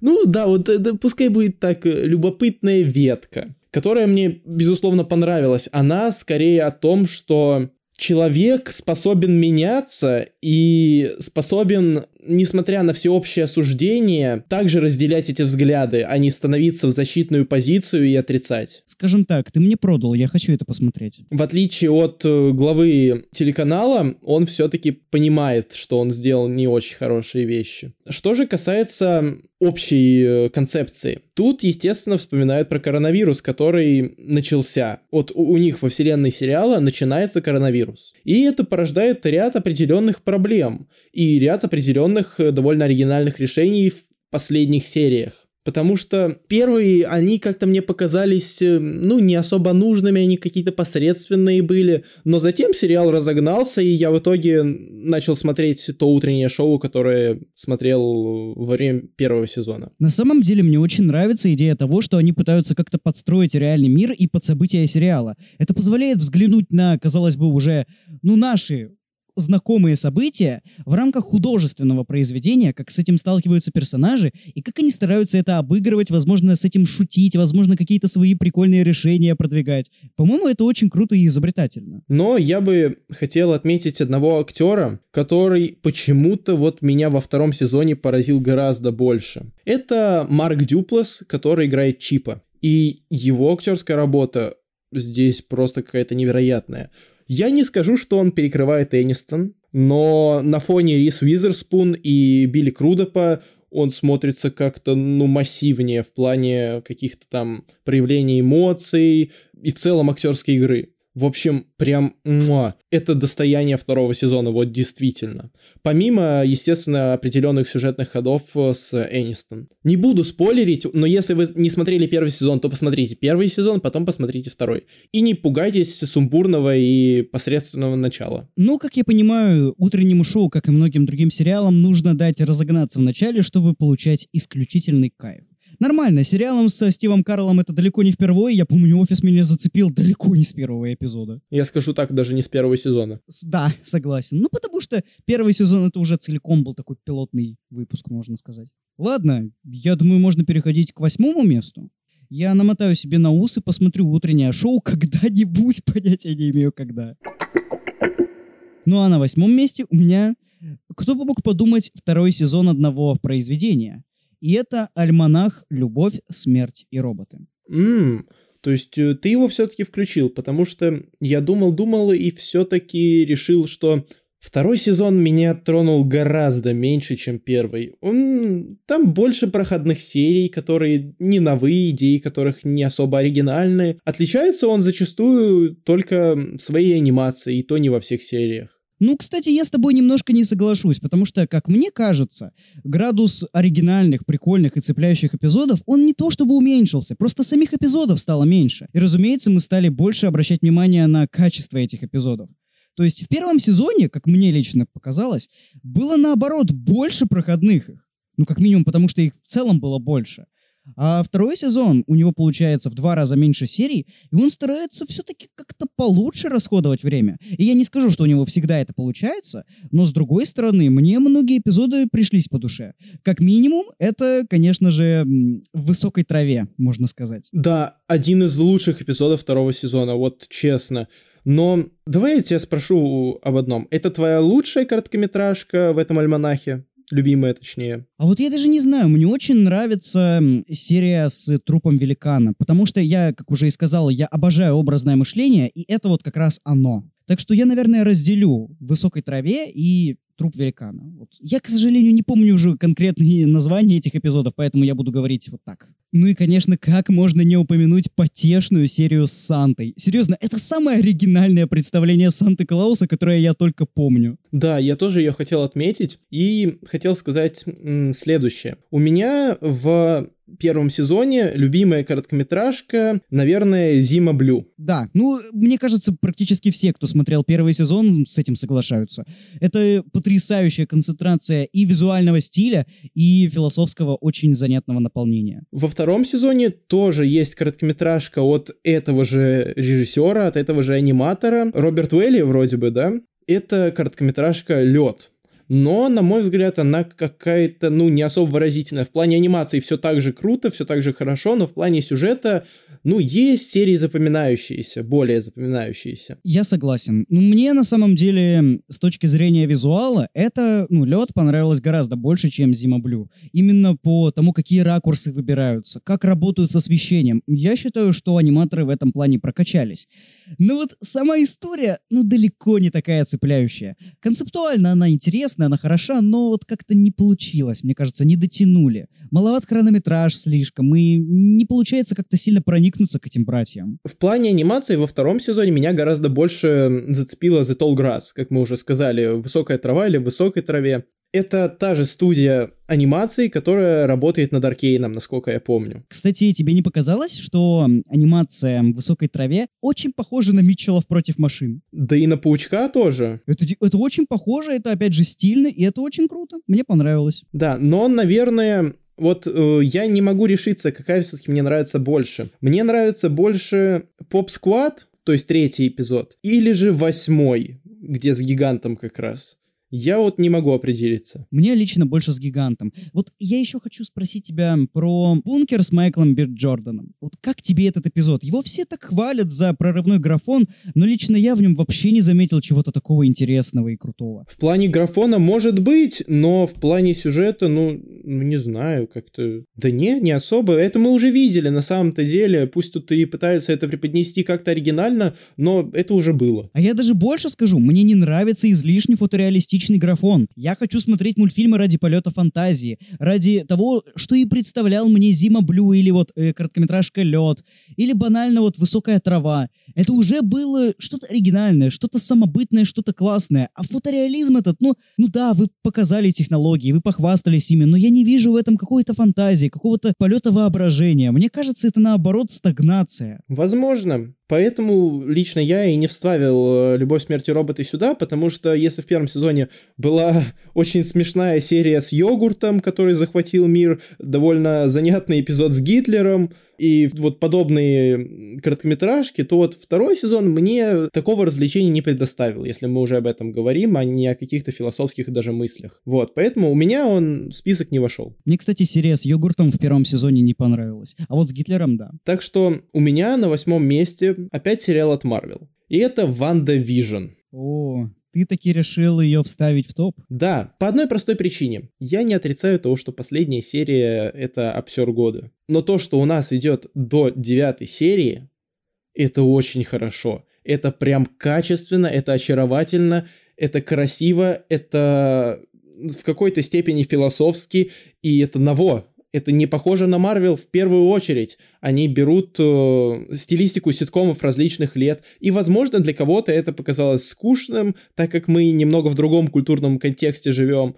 Но для меня, который параллельно смотрел как раз ситкомы, это была отдушина. Я немножко дополню твое описание. Это еще и во многих местах реально крипово, жутко. Да, да, да, да. Это же идеальная концепция. Они взяли ситкомы классические про семью и обрамили это, можно сказать, в оболочку секретных материалов. И именно за то, что Марвел все-таки решились на такой эксперимент, пусть в конце он получился и кастрированный из-за последней серии, которой можно было сделать гораздо лучше, но в конце концов, я думаю, что подобного рода новшества, оно должно вознаграждаться, по крайней мере, в этом подкасте. Поэтому WandaVision от меня восьмое место. Хоть мне и не понравилась WandaVision, но я все-таки хочу ее отметить немного в другом плане. Мне очень понравилось следить именно за реакцией аудитории между эпизодами. Когда люди строили теории, когда они высказывали свои предположения, чем это все закончится. Действительно была какая-то очень новая атмосфера. Я такого не припоминаю по отношению к другим сериалам. Даже, даже с Локи было не так. WandaVision это был супер загадочный проект, который нам постоянно держали в секрете. Там Пол Беттани обещал великолепное секретное камео. Еще тогда никто не знал, что он готовит нам White Vision а. Сам факт того, что люди сидели и ожидали, они строили свои предположения, они общались, это действительно было круто. Вот за это, я думаю, WandaVision действительно стоит запихнуть в этот топ. Так что давай к седьмому месту. Ну а на седьмом месте, на седьмом месте, я скажу название, которое придумал этому сериалу мой брат. «Засранец из космоса». Я понял, про что ты. Ну, у меня это номинация «Эй, смотри, какой инопришленец». Короче, я скажу это один раз и больше повторять не буду. Это самый смешной сериал, который я видел в своей жизни. Даже офис меня не так смешил. Возможно, да. Он очень очаровательный, очень смешной. Я буквально там каждые 5-10 минут лежал в отрубях просто потому, что это было невероятно смешно. Во-первых, я хочу заранее поаплодировать идее сделать одним из основных персонажей сериала девочку-мусульманку. Это тупо... Кому это в голову пришло? Кто этот гений? Во-вторых, Алан Тьюдик потрясающий актер. То, как он изображает инопришленца, который как-то пытается адаптироваться к жизни на Земле, ну это великолепно. Он мне напомнил немного Марка Цукерберга, который пытается есть нормально, но у него не получается. Кстати, да, есть нечто похожее. Не, ну, Засланец из космоса, теперь будем называть его нормально, или как в оригинале Resident Alien, кстати, в оригинале мне название нравится больше, ну, на мой взгляд, лучше отражает суть. И референс на Resident Evil, что ли? Да, да, да. На мой взгляд, это просто кладезь чудесных, смешнейших цитат. Это просто... Я хотел отрастить усы, но я понимаю, что в таком случае мне придется работать либо пожарным, либо педофилом. Боже. Сразу милые кости вспоминаются. Ну, это действительно очень смешной сериал, очень легкий, но, на мой взгляд, второй сезон ему будет лишний. Вот честно, мне концовка не особо зашла. На мой взгляд, если бы он просто улетел, это было бы лучше. Вот не надо было этого пацана еще оставлять. Ну, лишнее, ну, ну, лишнее. Особенно учитывая, что ну, на мой взгляд, очень сложно будет дальше выстраивать дружбу Алана Тьюдика с этой девчиной, потому что, ну, извините меня, он убил реального доктора. Это убийство. Он не очень хороший человек, ну, пришленец. И когда она это так спокойно принимает, ну, не знаю, по-моему, это не очень убедительно. Наверное, это действительно самый смешной сериал года. Это сериал, который стоит посмотреть. Особенно, мне кажется, он зайдет как раз вот в новогодних праздниках, потому что он довольно легкий, он, над ним не стоит думать. Он просто призван вас смешить, дарить хорошее настроение и развлекать. И скоро второй сезон, господи. Хоть мне и не понравилась концовка, но я очень надеюсь, что хотя бы юмор останется на прежнем уровне. Ну и, как говорится, номинация «Лучший хихи-ха-ха» отходит этому сериалу. Да, а у меня на седьмом месте мультсериал. Мультсериал от создателей Рика и Морти. Корпорация Заговор. Самое удивительное, что пятый сезон Рика и Морти не вошел в этот топ. Он для меня показался каким-то менее оригинальным, менее увлекательным. В общем, худший сезон, на мой взгляд. Я вообще Рика и Морти бросил после третьего сезона. А зря. Четвертый очень крутой. Ну, возможно, но мне банально не хочется его смотреть дальше. Ну и ладно. Вот сейчас я говорю о корпорации Заговор, и официально этому мультсериалу отходит номинация «Михалков одобряет». Почему? Корпорация Заговор, СПГС. Ну ладно. Если говорить о концепции этого шоу, то существует определенная организация по типу, ну, если хотите, людей в черном, которая следит за определенными аномалиями в мире. У них э, спонсорами являются рептилоиды и другие э, СПГСные э, всякие образования, которые... Стоп. Есть камео утопии шоу? Если нет, то 0 из 10. Нет. Даже люди в черном сделали это камео. Почему не сделала корпорация Заговор? В общем, у них там и президент робот, искусственный интеллект, который сходит с ума и которого они помещают э, в капсулу на нижнем этаже их здания. У них там э, и собрание как раз рептилоидов, на которые они пытаются пропичить свою корпорацию, чтобы не лишиться финансирования. У них и суд рептилоидов есть, и оргия рептилоидов. И самое интересное, что этот сериал в этот СПГСный абсурд заворачивает семейную историю. Ну, это сильно, да. Это что-то, я не знаю, на уровне Гриффинов каких-нибудь. Хотя они даже не такие безумные, мне кажется. И самое интересное, что эта семейная история, она не просто типа вот хорошая семья, все дела. Нет. Тут батя реально гондон. А, о, это S значит семья. Тоже, кстати, выходил на Netflix. Реально такой чувак, который пропихнул дочку в корпорацию только для того, чтобы в конечном итоге не лишиться власти. Нормально. А чё? А что такого? Блин, мне надо посмотреть. Я могу перечислять э, всякие ходы, которые тут имеются бесконечно, и я буду все время ими восхищаться, потому что это очень оригинально, очень смешно, и мне это очень нравится, потому что теории заговора для меня это отдельный сегмент поп-культуры, который мне безумно импонирует. Кстати, можно как-нибудь посвятить этому отдельный выпуск, как считаешь? Именно как это раскрывают в различных там произведениях, там, сериалах, фильмах. Хм, кстати, хорошая идея, но пока мы этого не сделали, вы можете послушать подобный выпуск у подкаста имени Брэндона Фрейзера. А, у них уже было? Ну тогда да, обязательно переходите. В общем, Рик и Морти стал такой площадкой, которая вырастил действительно хороших художников, хороших сценаристов, которые дарят нам теперь подобные шоу а «Обратной стороны Земли» и «Корпорации заговор». От меня седьмое место 100%. Ну вот тогда появляются вопросы. А может быть, ну его этого Рика и Морти? Вот э, стал площадкой для талантливых художников, ну, кань в лету, наконец, дай дорогу оригинальным проектам. Мне кажется, так происходит с большинством э, таких э, хайповых мультсериалов, потому что что Gravity Falls, что Финн и Джек, ну, время приключений в смысле. Из всех этих проектов выходят уже маститые личности. Так что да, посмотрите, это очень весело, очень интересно, очень креативно. Вам понравится, я думаю, вот правда. Надо посмотреть, надо. Ладно, я думаю, мы переходим к моему шестому месту, и на самом деле мы тут надолго не задержимся. Соколиный глаз. И на моем шестом месте мы тоже не задержимся, там игра в кальмара.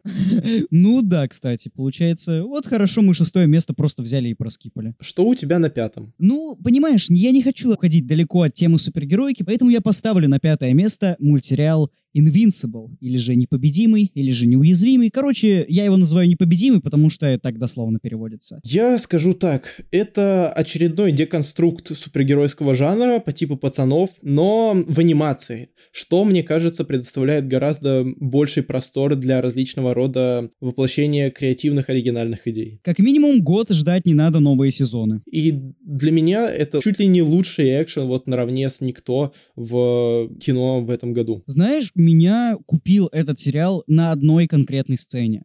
Эта сцена, конечно, находится уже в финальном эпизоде, но когда я ее увидел, я просто такой, ёб твою мать, что я только что увидел. Я думаю, ты догадываешься, о чем я. Да, которая породила миллион мемов. Не со... Нет, поезд. А, даже так. Когда нам показывают действительно непобедимость супергероев и насколько же ничтожна в сравнении обычная человеческая жизнь. Когда супергерой может просто встать перед поездом и буквально пролететь сквозь него. А люди там умрут, люди там вообще капец им будет. Это не просто зрелищно, это не просто захватывающе, это по-настоящему страшно. Да, и именно поэтому ощущается такая большая разница между фильмами Marvel, даже фильмами DC, насколько мрачными они бы не были, и вот этим сериалом. Это действительно мощнейший деконструкт который поражает. Знаешь, я еще отдельно хочу подчеркнуть, что некоторые эпизоды, они, можно сказать, филлерные, ну, на первый взгляд так кажется. Например, шестая серия, если я не ошибаюсь, когда герои едут на выходные в лагерь, и там они находят ученого, который пытается из э, людей строить определенных киборгов. Я просто вернусь к тому, что в финальном эпизоде они вспоминают про этого ученого. Это не просто оказывается злодей недели, это действительно один из второстепенных персонажей, который будет дальше фигурировать в сериале. Да, что в плане сценария, что в плане концепции. Я даже, наверное, позволю себе сказать, что в плане анимации, пускай она не затейливая, она простая, но мне кажется, этот сериал большего и не требует. Да, да, я, я полностью согласен. Вообще, мне кажется, что многие сейчас очень недооценивают 2D-анимацию. В ней тоже можно делать очень классные вещи, очень креативные, очень зрелищные и очень красивые. Неуязвимый, непобедимый это доказывает. Я еще скажу, что непобедимый получает от меня номинацию «Лучший подайте мне фото непобедимого». Ладно, хорошо. А у меня на пятом месте сериал, про который мы уже сказали, и это «Засранец из космоса». О, ты решил его поставить даже на экватор? Это хорошо, я такое уважаю. Ну, потому что действительно очень приятный, классный сериальчик. Я помню, я его начал смотреть, ну, просто потому что было нечего, и что-то мне так зашло. Ну ладно, не о нем сейчас. Сейчас мы уже постепенно так приближаемся к золотой тройке, четвертое место. И на четвертом месте у меня мини-сериал «Северные воды» с Колином Фарреллом. Ну давай, давай. Я не смотрел, ты посмотрел прям перед подкастом, можно сказать, поэтому, пожалуйста, валяй, рекламируй. «Северные воды» — это буквально сериал, который смог забить этот топ, потому что у меня не хватало. У меня было 9 сериалов, а мне нужно было 10 для полноценного топа. И я решил, так, вот какой сериал в этом году вышел, и я гарантированно знаю, что он хороший. Попался «Северные воды» с Колином Фарреллом. Я этого актера очень люблю, это буквально топ-3 моих любимых актеров. Первый — это Киллиан Мерфи, второй — Камбербэтч, а вот третий — Колин Фаррелл. И я решил, ну почему бы и нет, посмотрю.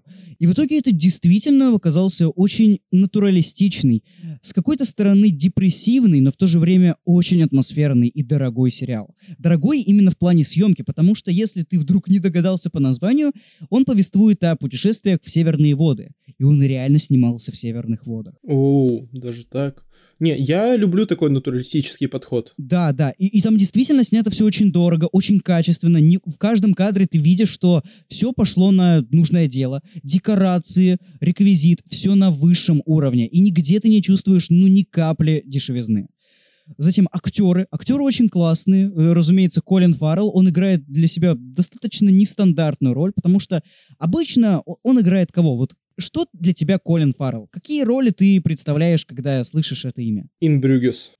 Хорошо. Ну, то есть, в любом случае, это, это так или иначе такие достаточно осознанные люди, которые больше полагаются на интеллект, нежели на мышцы. А в «Северных водах» он играет, сука, наглухо отбитого психопата. Удивительно для меня сейчас ты прям открыл такой, я аж захотел посмотреть. Он не главный герой, он главный антагонист, и он отыгрывает это просто блестяще. Я просто а, акцентирую внимание на том, что актеру удалось абсолютно отключить в себе вот этого вот осмысленного мальчика, осмысленного мужчину, которого мы всегда видим фильмах или сериалах с ним. Там настоящий детектив, лобстер, убийство священного оленя. Нет, здесь перед нами буквально пещерник, наглухо отбитый маньячила. И это завораживает.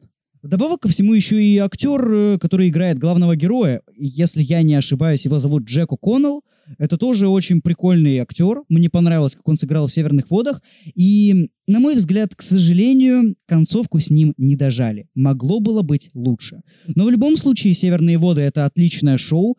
Это всего пять часовых серий. То есть это, ну, можно посмотреть, грубо говоря, за один вечер. Но это и в самом деле очень, я бы сказал, мрачный, очень жуткий местами, но интересный опыт. Рекомендую. Так, а у меня на контрасте с «Северными водами» один из самых обворожительных сериалов последних лет. Второй сезон Теда Ласса. М, ну вот я опять же не смотрел Теда Ласса, так что давай, продавай мне. Хотя и кого я обманываю, я и так уже хочу его посмотреть. Ты уже и так купился, как и вся аудитория, которая смотрит его. Ну да, да. Как минимум из-за обаятельно смотрящего с постера Судейкиса. Я скажу так, сезон хуже первого. Хуже по единственной причине. Это развитие персонажа Нейта. Мне не понравилось, вот серьезно. Они делают амаш на своеобразного Мауринью, насколько я понимаю, но лично по мне персонажу Нейта это не совсем к лицу. Но главный плюс этого сезона – это раскрытие психологических переживаний Теда Ласса. Наконец-таки нам поясняют, почему он такой, какой он есть. Почему он всегда на позитиве или делает так, чтобы всем казалось, что он всегда на позитиве. Кроме того, персонаж Брэда Голстеда – это это какой-то комедийный э, перформанс просто шедевральный. Потому что тут есть сцены, с которых я ржал в голосину, вот серьезно. Я падал под стол, у меня были колики в животе, потому что он вроде бы такой грузный, знаешь, серьезный мужик. Но, блин, он в таких абсурдных сценах есть, и это просто, просто очаровательно. Блин, ну я хочу посмотреть Теда Ласса, но, к сожалению, у меня так много сериалов в расписании, я просто не могу выделить под него свободный слот. Это капец как неприятно. Мне надо посмотреть второй сезон утреннего шоу, мне надо посмотреть Теда Ласса. Я рано или поздно ведь до него доберусь. И наверняка, вполне возможно, если в 2022 году выйдет третий сезон, то, наверное, в конце года мы будем обсуждать третий сезон вместе. Я надеюсь на это во всяком случае. Я тоже на это надеюсь. Я очень хочу его посмотреть, но пока вот, к сожалению, нет времени. Но ты меня давно продал. Я, я помню еще, когда мы готовились к записи определенного подкаста, ты рассказал шутку про смерть собачки. И я уже на тот момент и был, ну, куплен. Я хотел посмотреть этот сериал. Сейчас это настроение только увеличивается. В общем, что, можно переходить к тройке лидеров. А на бронзовом третьем месте у меня находится третий сезон, пожалуй, одного из лучших комедийных сериалов в принципе. Ну, то есть, если я сказал, что «Засланец из космоса» — самый смешной сериал, это все-таки было не совсем правда, потому что мне так только казалось попервой.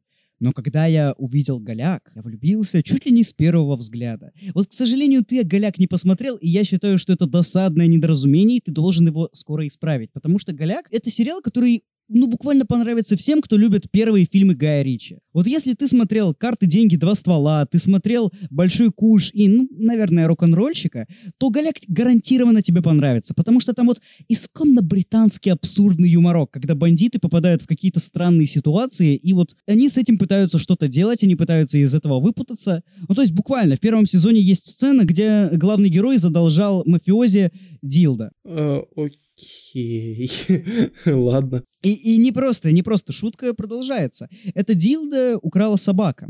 И главный герой пытается вырвать это Дилда из эм, лапок собачки. Я уже хочу это посмотреть. Это потрясающе. Я, я просто... Я уже тебе скидывал эту шутку про белку, но я заодно скажу слушателям. Ребят, если вы любите комедийные легкие сериалы в стиле Гая Ричи, ну, то есть буквально атмосферные, классные, с проработкой персонажей, и, кстати, с весьма сильной драмой, то есть Джозеф Гилган, он и автор идеи сериала, и главный актер, и вообще человек-пароход, он может равноценно классно отыгрывать как и комедийные роли, так и драматические, и это видно по сериалу «Голяк». К сожалению, второй сезон этого сериала сдает. Вот катастрофически сдает. Если первый является годнотой, то второй ну, максимально слабый. Это невероятная посредственность. Но третий вырывается даже лучше первого и в итоге, на мой взгляд, окупает. То есть второй сезон, пожалуй, надо перетерпеть только для того, чтобы лицезреть великолепный третий. А третий сезон как раз и вышел в 2021 году, так что сегодня можно сказать и речь о нем. Посмотрите сериал «Голяк». Все, что я вам скажу. И если вы не против, скажем так, сцен, когда главные герои подъезжают к бандитам, открывают окно их фургончика и говорят «Эй, ребят, мы вам кончу привезли. Если вы к этому хорошо относитесь, то вам понравится голяк. Посмотрите, для меня это третье место. К слову о конче. У меня на третьем месте половое воспитание, третий сезон. О, как круто! Прикольно! У тебя он следующий, да? Да, у меня он на втором месте. О нем много и не стоит говорить, потому что он у нас уже являлся объектом обсуждения в нашем девятом выпуске, где мы целых 45 минут обсуждали что же так и не так с третьим сезоном. Открою секрет, в большинстве своем с ним все так. Это очень крутое шоу, очень смелое, и есть такое ощущение, что оно направлено именно на российскую аудиторию. Это, конечно же, не так, но вот подросткам в России его посмотреть 100% стоит. Это, конечно, не так, но просто учитывая, что у нас в России не особо все хорошо с вопросом полового воспитания в школах, да, для нас это, наверное, самый жизненный сериал, потому что он нам нужен, он актуальный, его нужно смотреть. Ну и сам по себе он прекрасно написан, он замечательно сыгран, он, опять же, смешной, он драматичный в то же время. Это действительно, я считаю, что лучший подростковый сериал на данный момент. И надеемся, что четвертый сезон не сместит его с этого места. И более того, я надеюсь, что он не просто не сместит, а станет финальным, потому что я считаю историю пора заканчивать. И я разделяю эти взгляды, о чем мы и говорили в нашем подкасте. Так что переходите и слушайте. Ссылки на все подкасты, которые мы упоминаем, я, наверное, оставлю в описании, чтобы было удобнее. Ну а что у тебя на втором месте? А у меня на втором месте сериал, который мы уже обсуждали. Это неуязвимый. О, он у тебя забрался настолько высоко? Да, мне очень понравилось это шоу. Я прям вот серьезно, когда я посмотрел, я такой решил, так, это явно один из лучших сериалов года. И он не сместился у меня со второго места. Дай угадаю. На первом месте у тебя сериал Локи. Дай угадаю, у тебя тоже. Нет. Ты серьезно сейчас? Ладно, кого я обманываю? Кого я обманываю, блядь? Конечно, Локи. Ну какой, какой другой сериал может быть? Ну, конечно, Локи. Да, Локи — это четвертый выпуск нашего подкаста в очередной раз. Сериал, который открывает огромный простор для различного рода сюжетных э, ходов, и в целом истории в киновселенной Марвел. Сериал, который невероятно красиво снят, очень хорошо написан и подкреплен невероятной игрой Тома Хиддлстона, Софи де Мартина, Овена Уилсона и других э, актеров, в том числе Джонатана Мейджерса, который за один эпизод показывает, насколько Канг псих и просто э, насколько это мощный злодей в теории в будущем. Он влюбляет в себя уже с первого взгляда, потому что хоть кому-то и не понравилась эта интерпретация Канга-завоевателя, но на самом-то деле это не Канг-завоеватель, это тот, который остается. Так что все-таки не надо называть это именно Кангом. Очевидно, что подача самого злодея Канга-завоевателя будет у актера другая. Но это как раз отличная возможность для актера на контрасте показать такого Канга и другого, более устрашающего, угрожающего.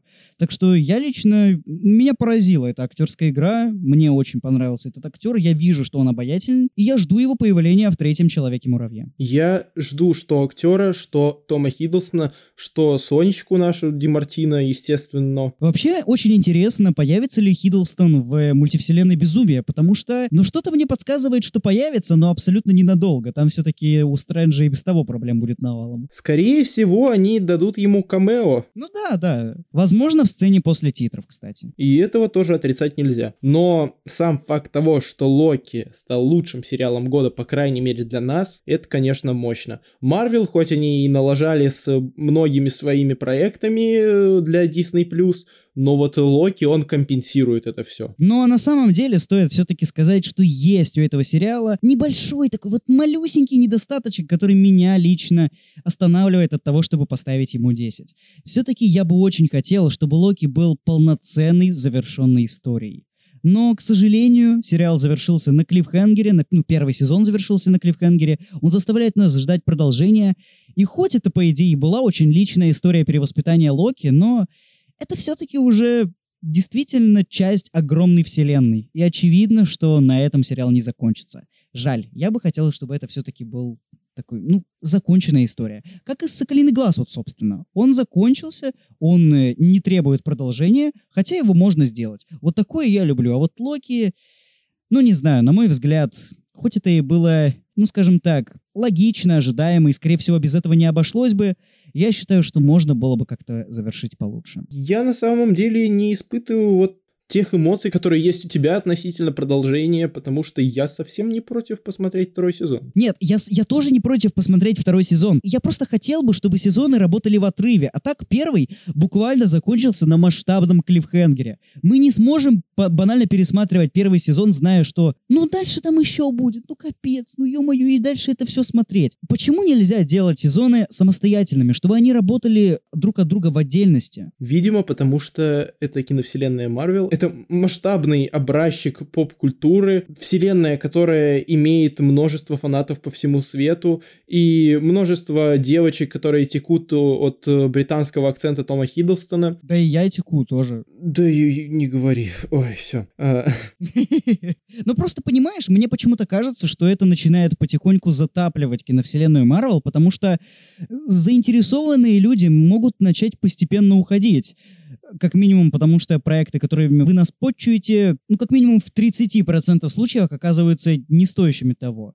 Я бы хотел, чтобы киновселенная старалась и новую аудиторию цеплять, а это получается все сложнее и сложнее, потому что, ну, кто будет перед Локи смотреть все эти фильмы и сериалы? Ну, ёкарный бабай, ну, Локи не получается воспринимать в отрыве от остальной киновселенной. Это все-таки уже четвертая фаза.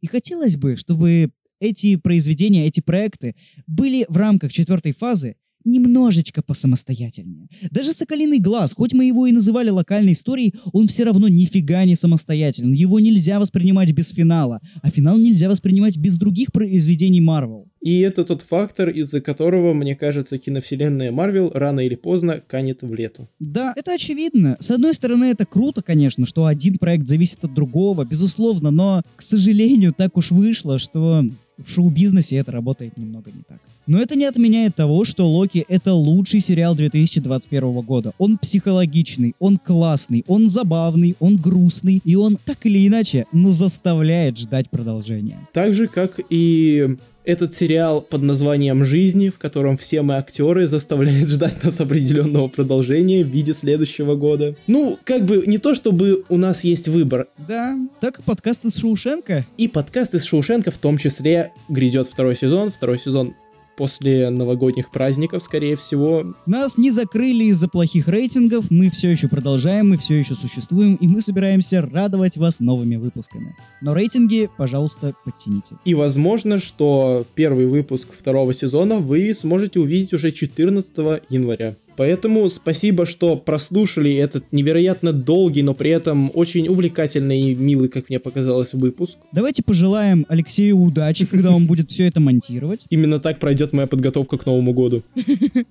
Ничего, мне кажется, оно того стоит. Конечно же, стоит. Для наших слушателей ничего не жалко. Поэтому было бы неплохо и было бы приятно, что мне, что Лехе, если бы вы подписались на все ссылки в описании на наш подкаст в первую очередь в Apple подкастах, Яндекс Музыки, Google подкастах, Spotify и на прочих платформах. Послушали выпуски, на которые мы ссылались, Ну а что, зря мы что ли это делали? чтобы количество прослушиваний, оно как-то, ну, подросло, и на Новый год, смотря на эту кругленькую циферку, или не кругленькую, ну, не суть важно, было приятно осознавать, что нас слушают, наши мысли разделяют, Или не разделяют, о чем вы можете написать в комментариях. Там в Телеграме, например, это тоже приветствуется. Пишите свои топы, нам будет интересно почитать. А в моей группе, скорее всего, появится небольшой ништячок в виде постеров лучших фильмов. Вот знаете, как и делают там с цитатами? Так э, с нашими цитатами касательно лучших фильмов этого года. Да, это круто.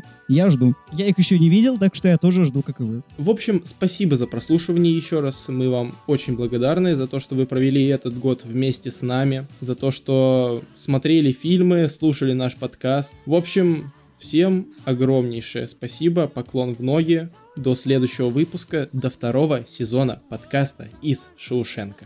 Всем пока. Слушайте хорошие подкасты, продолжение следует.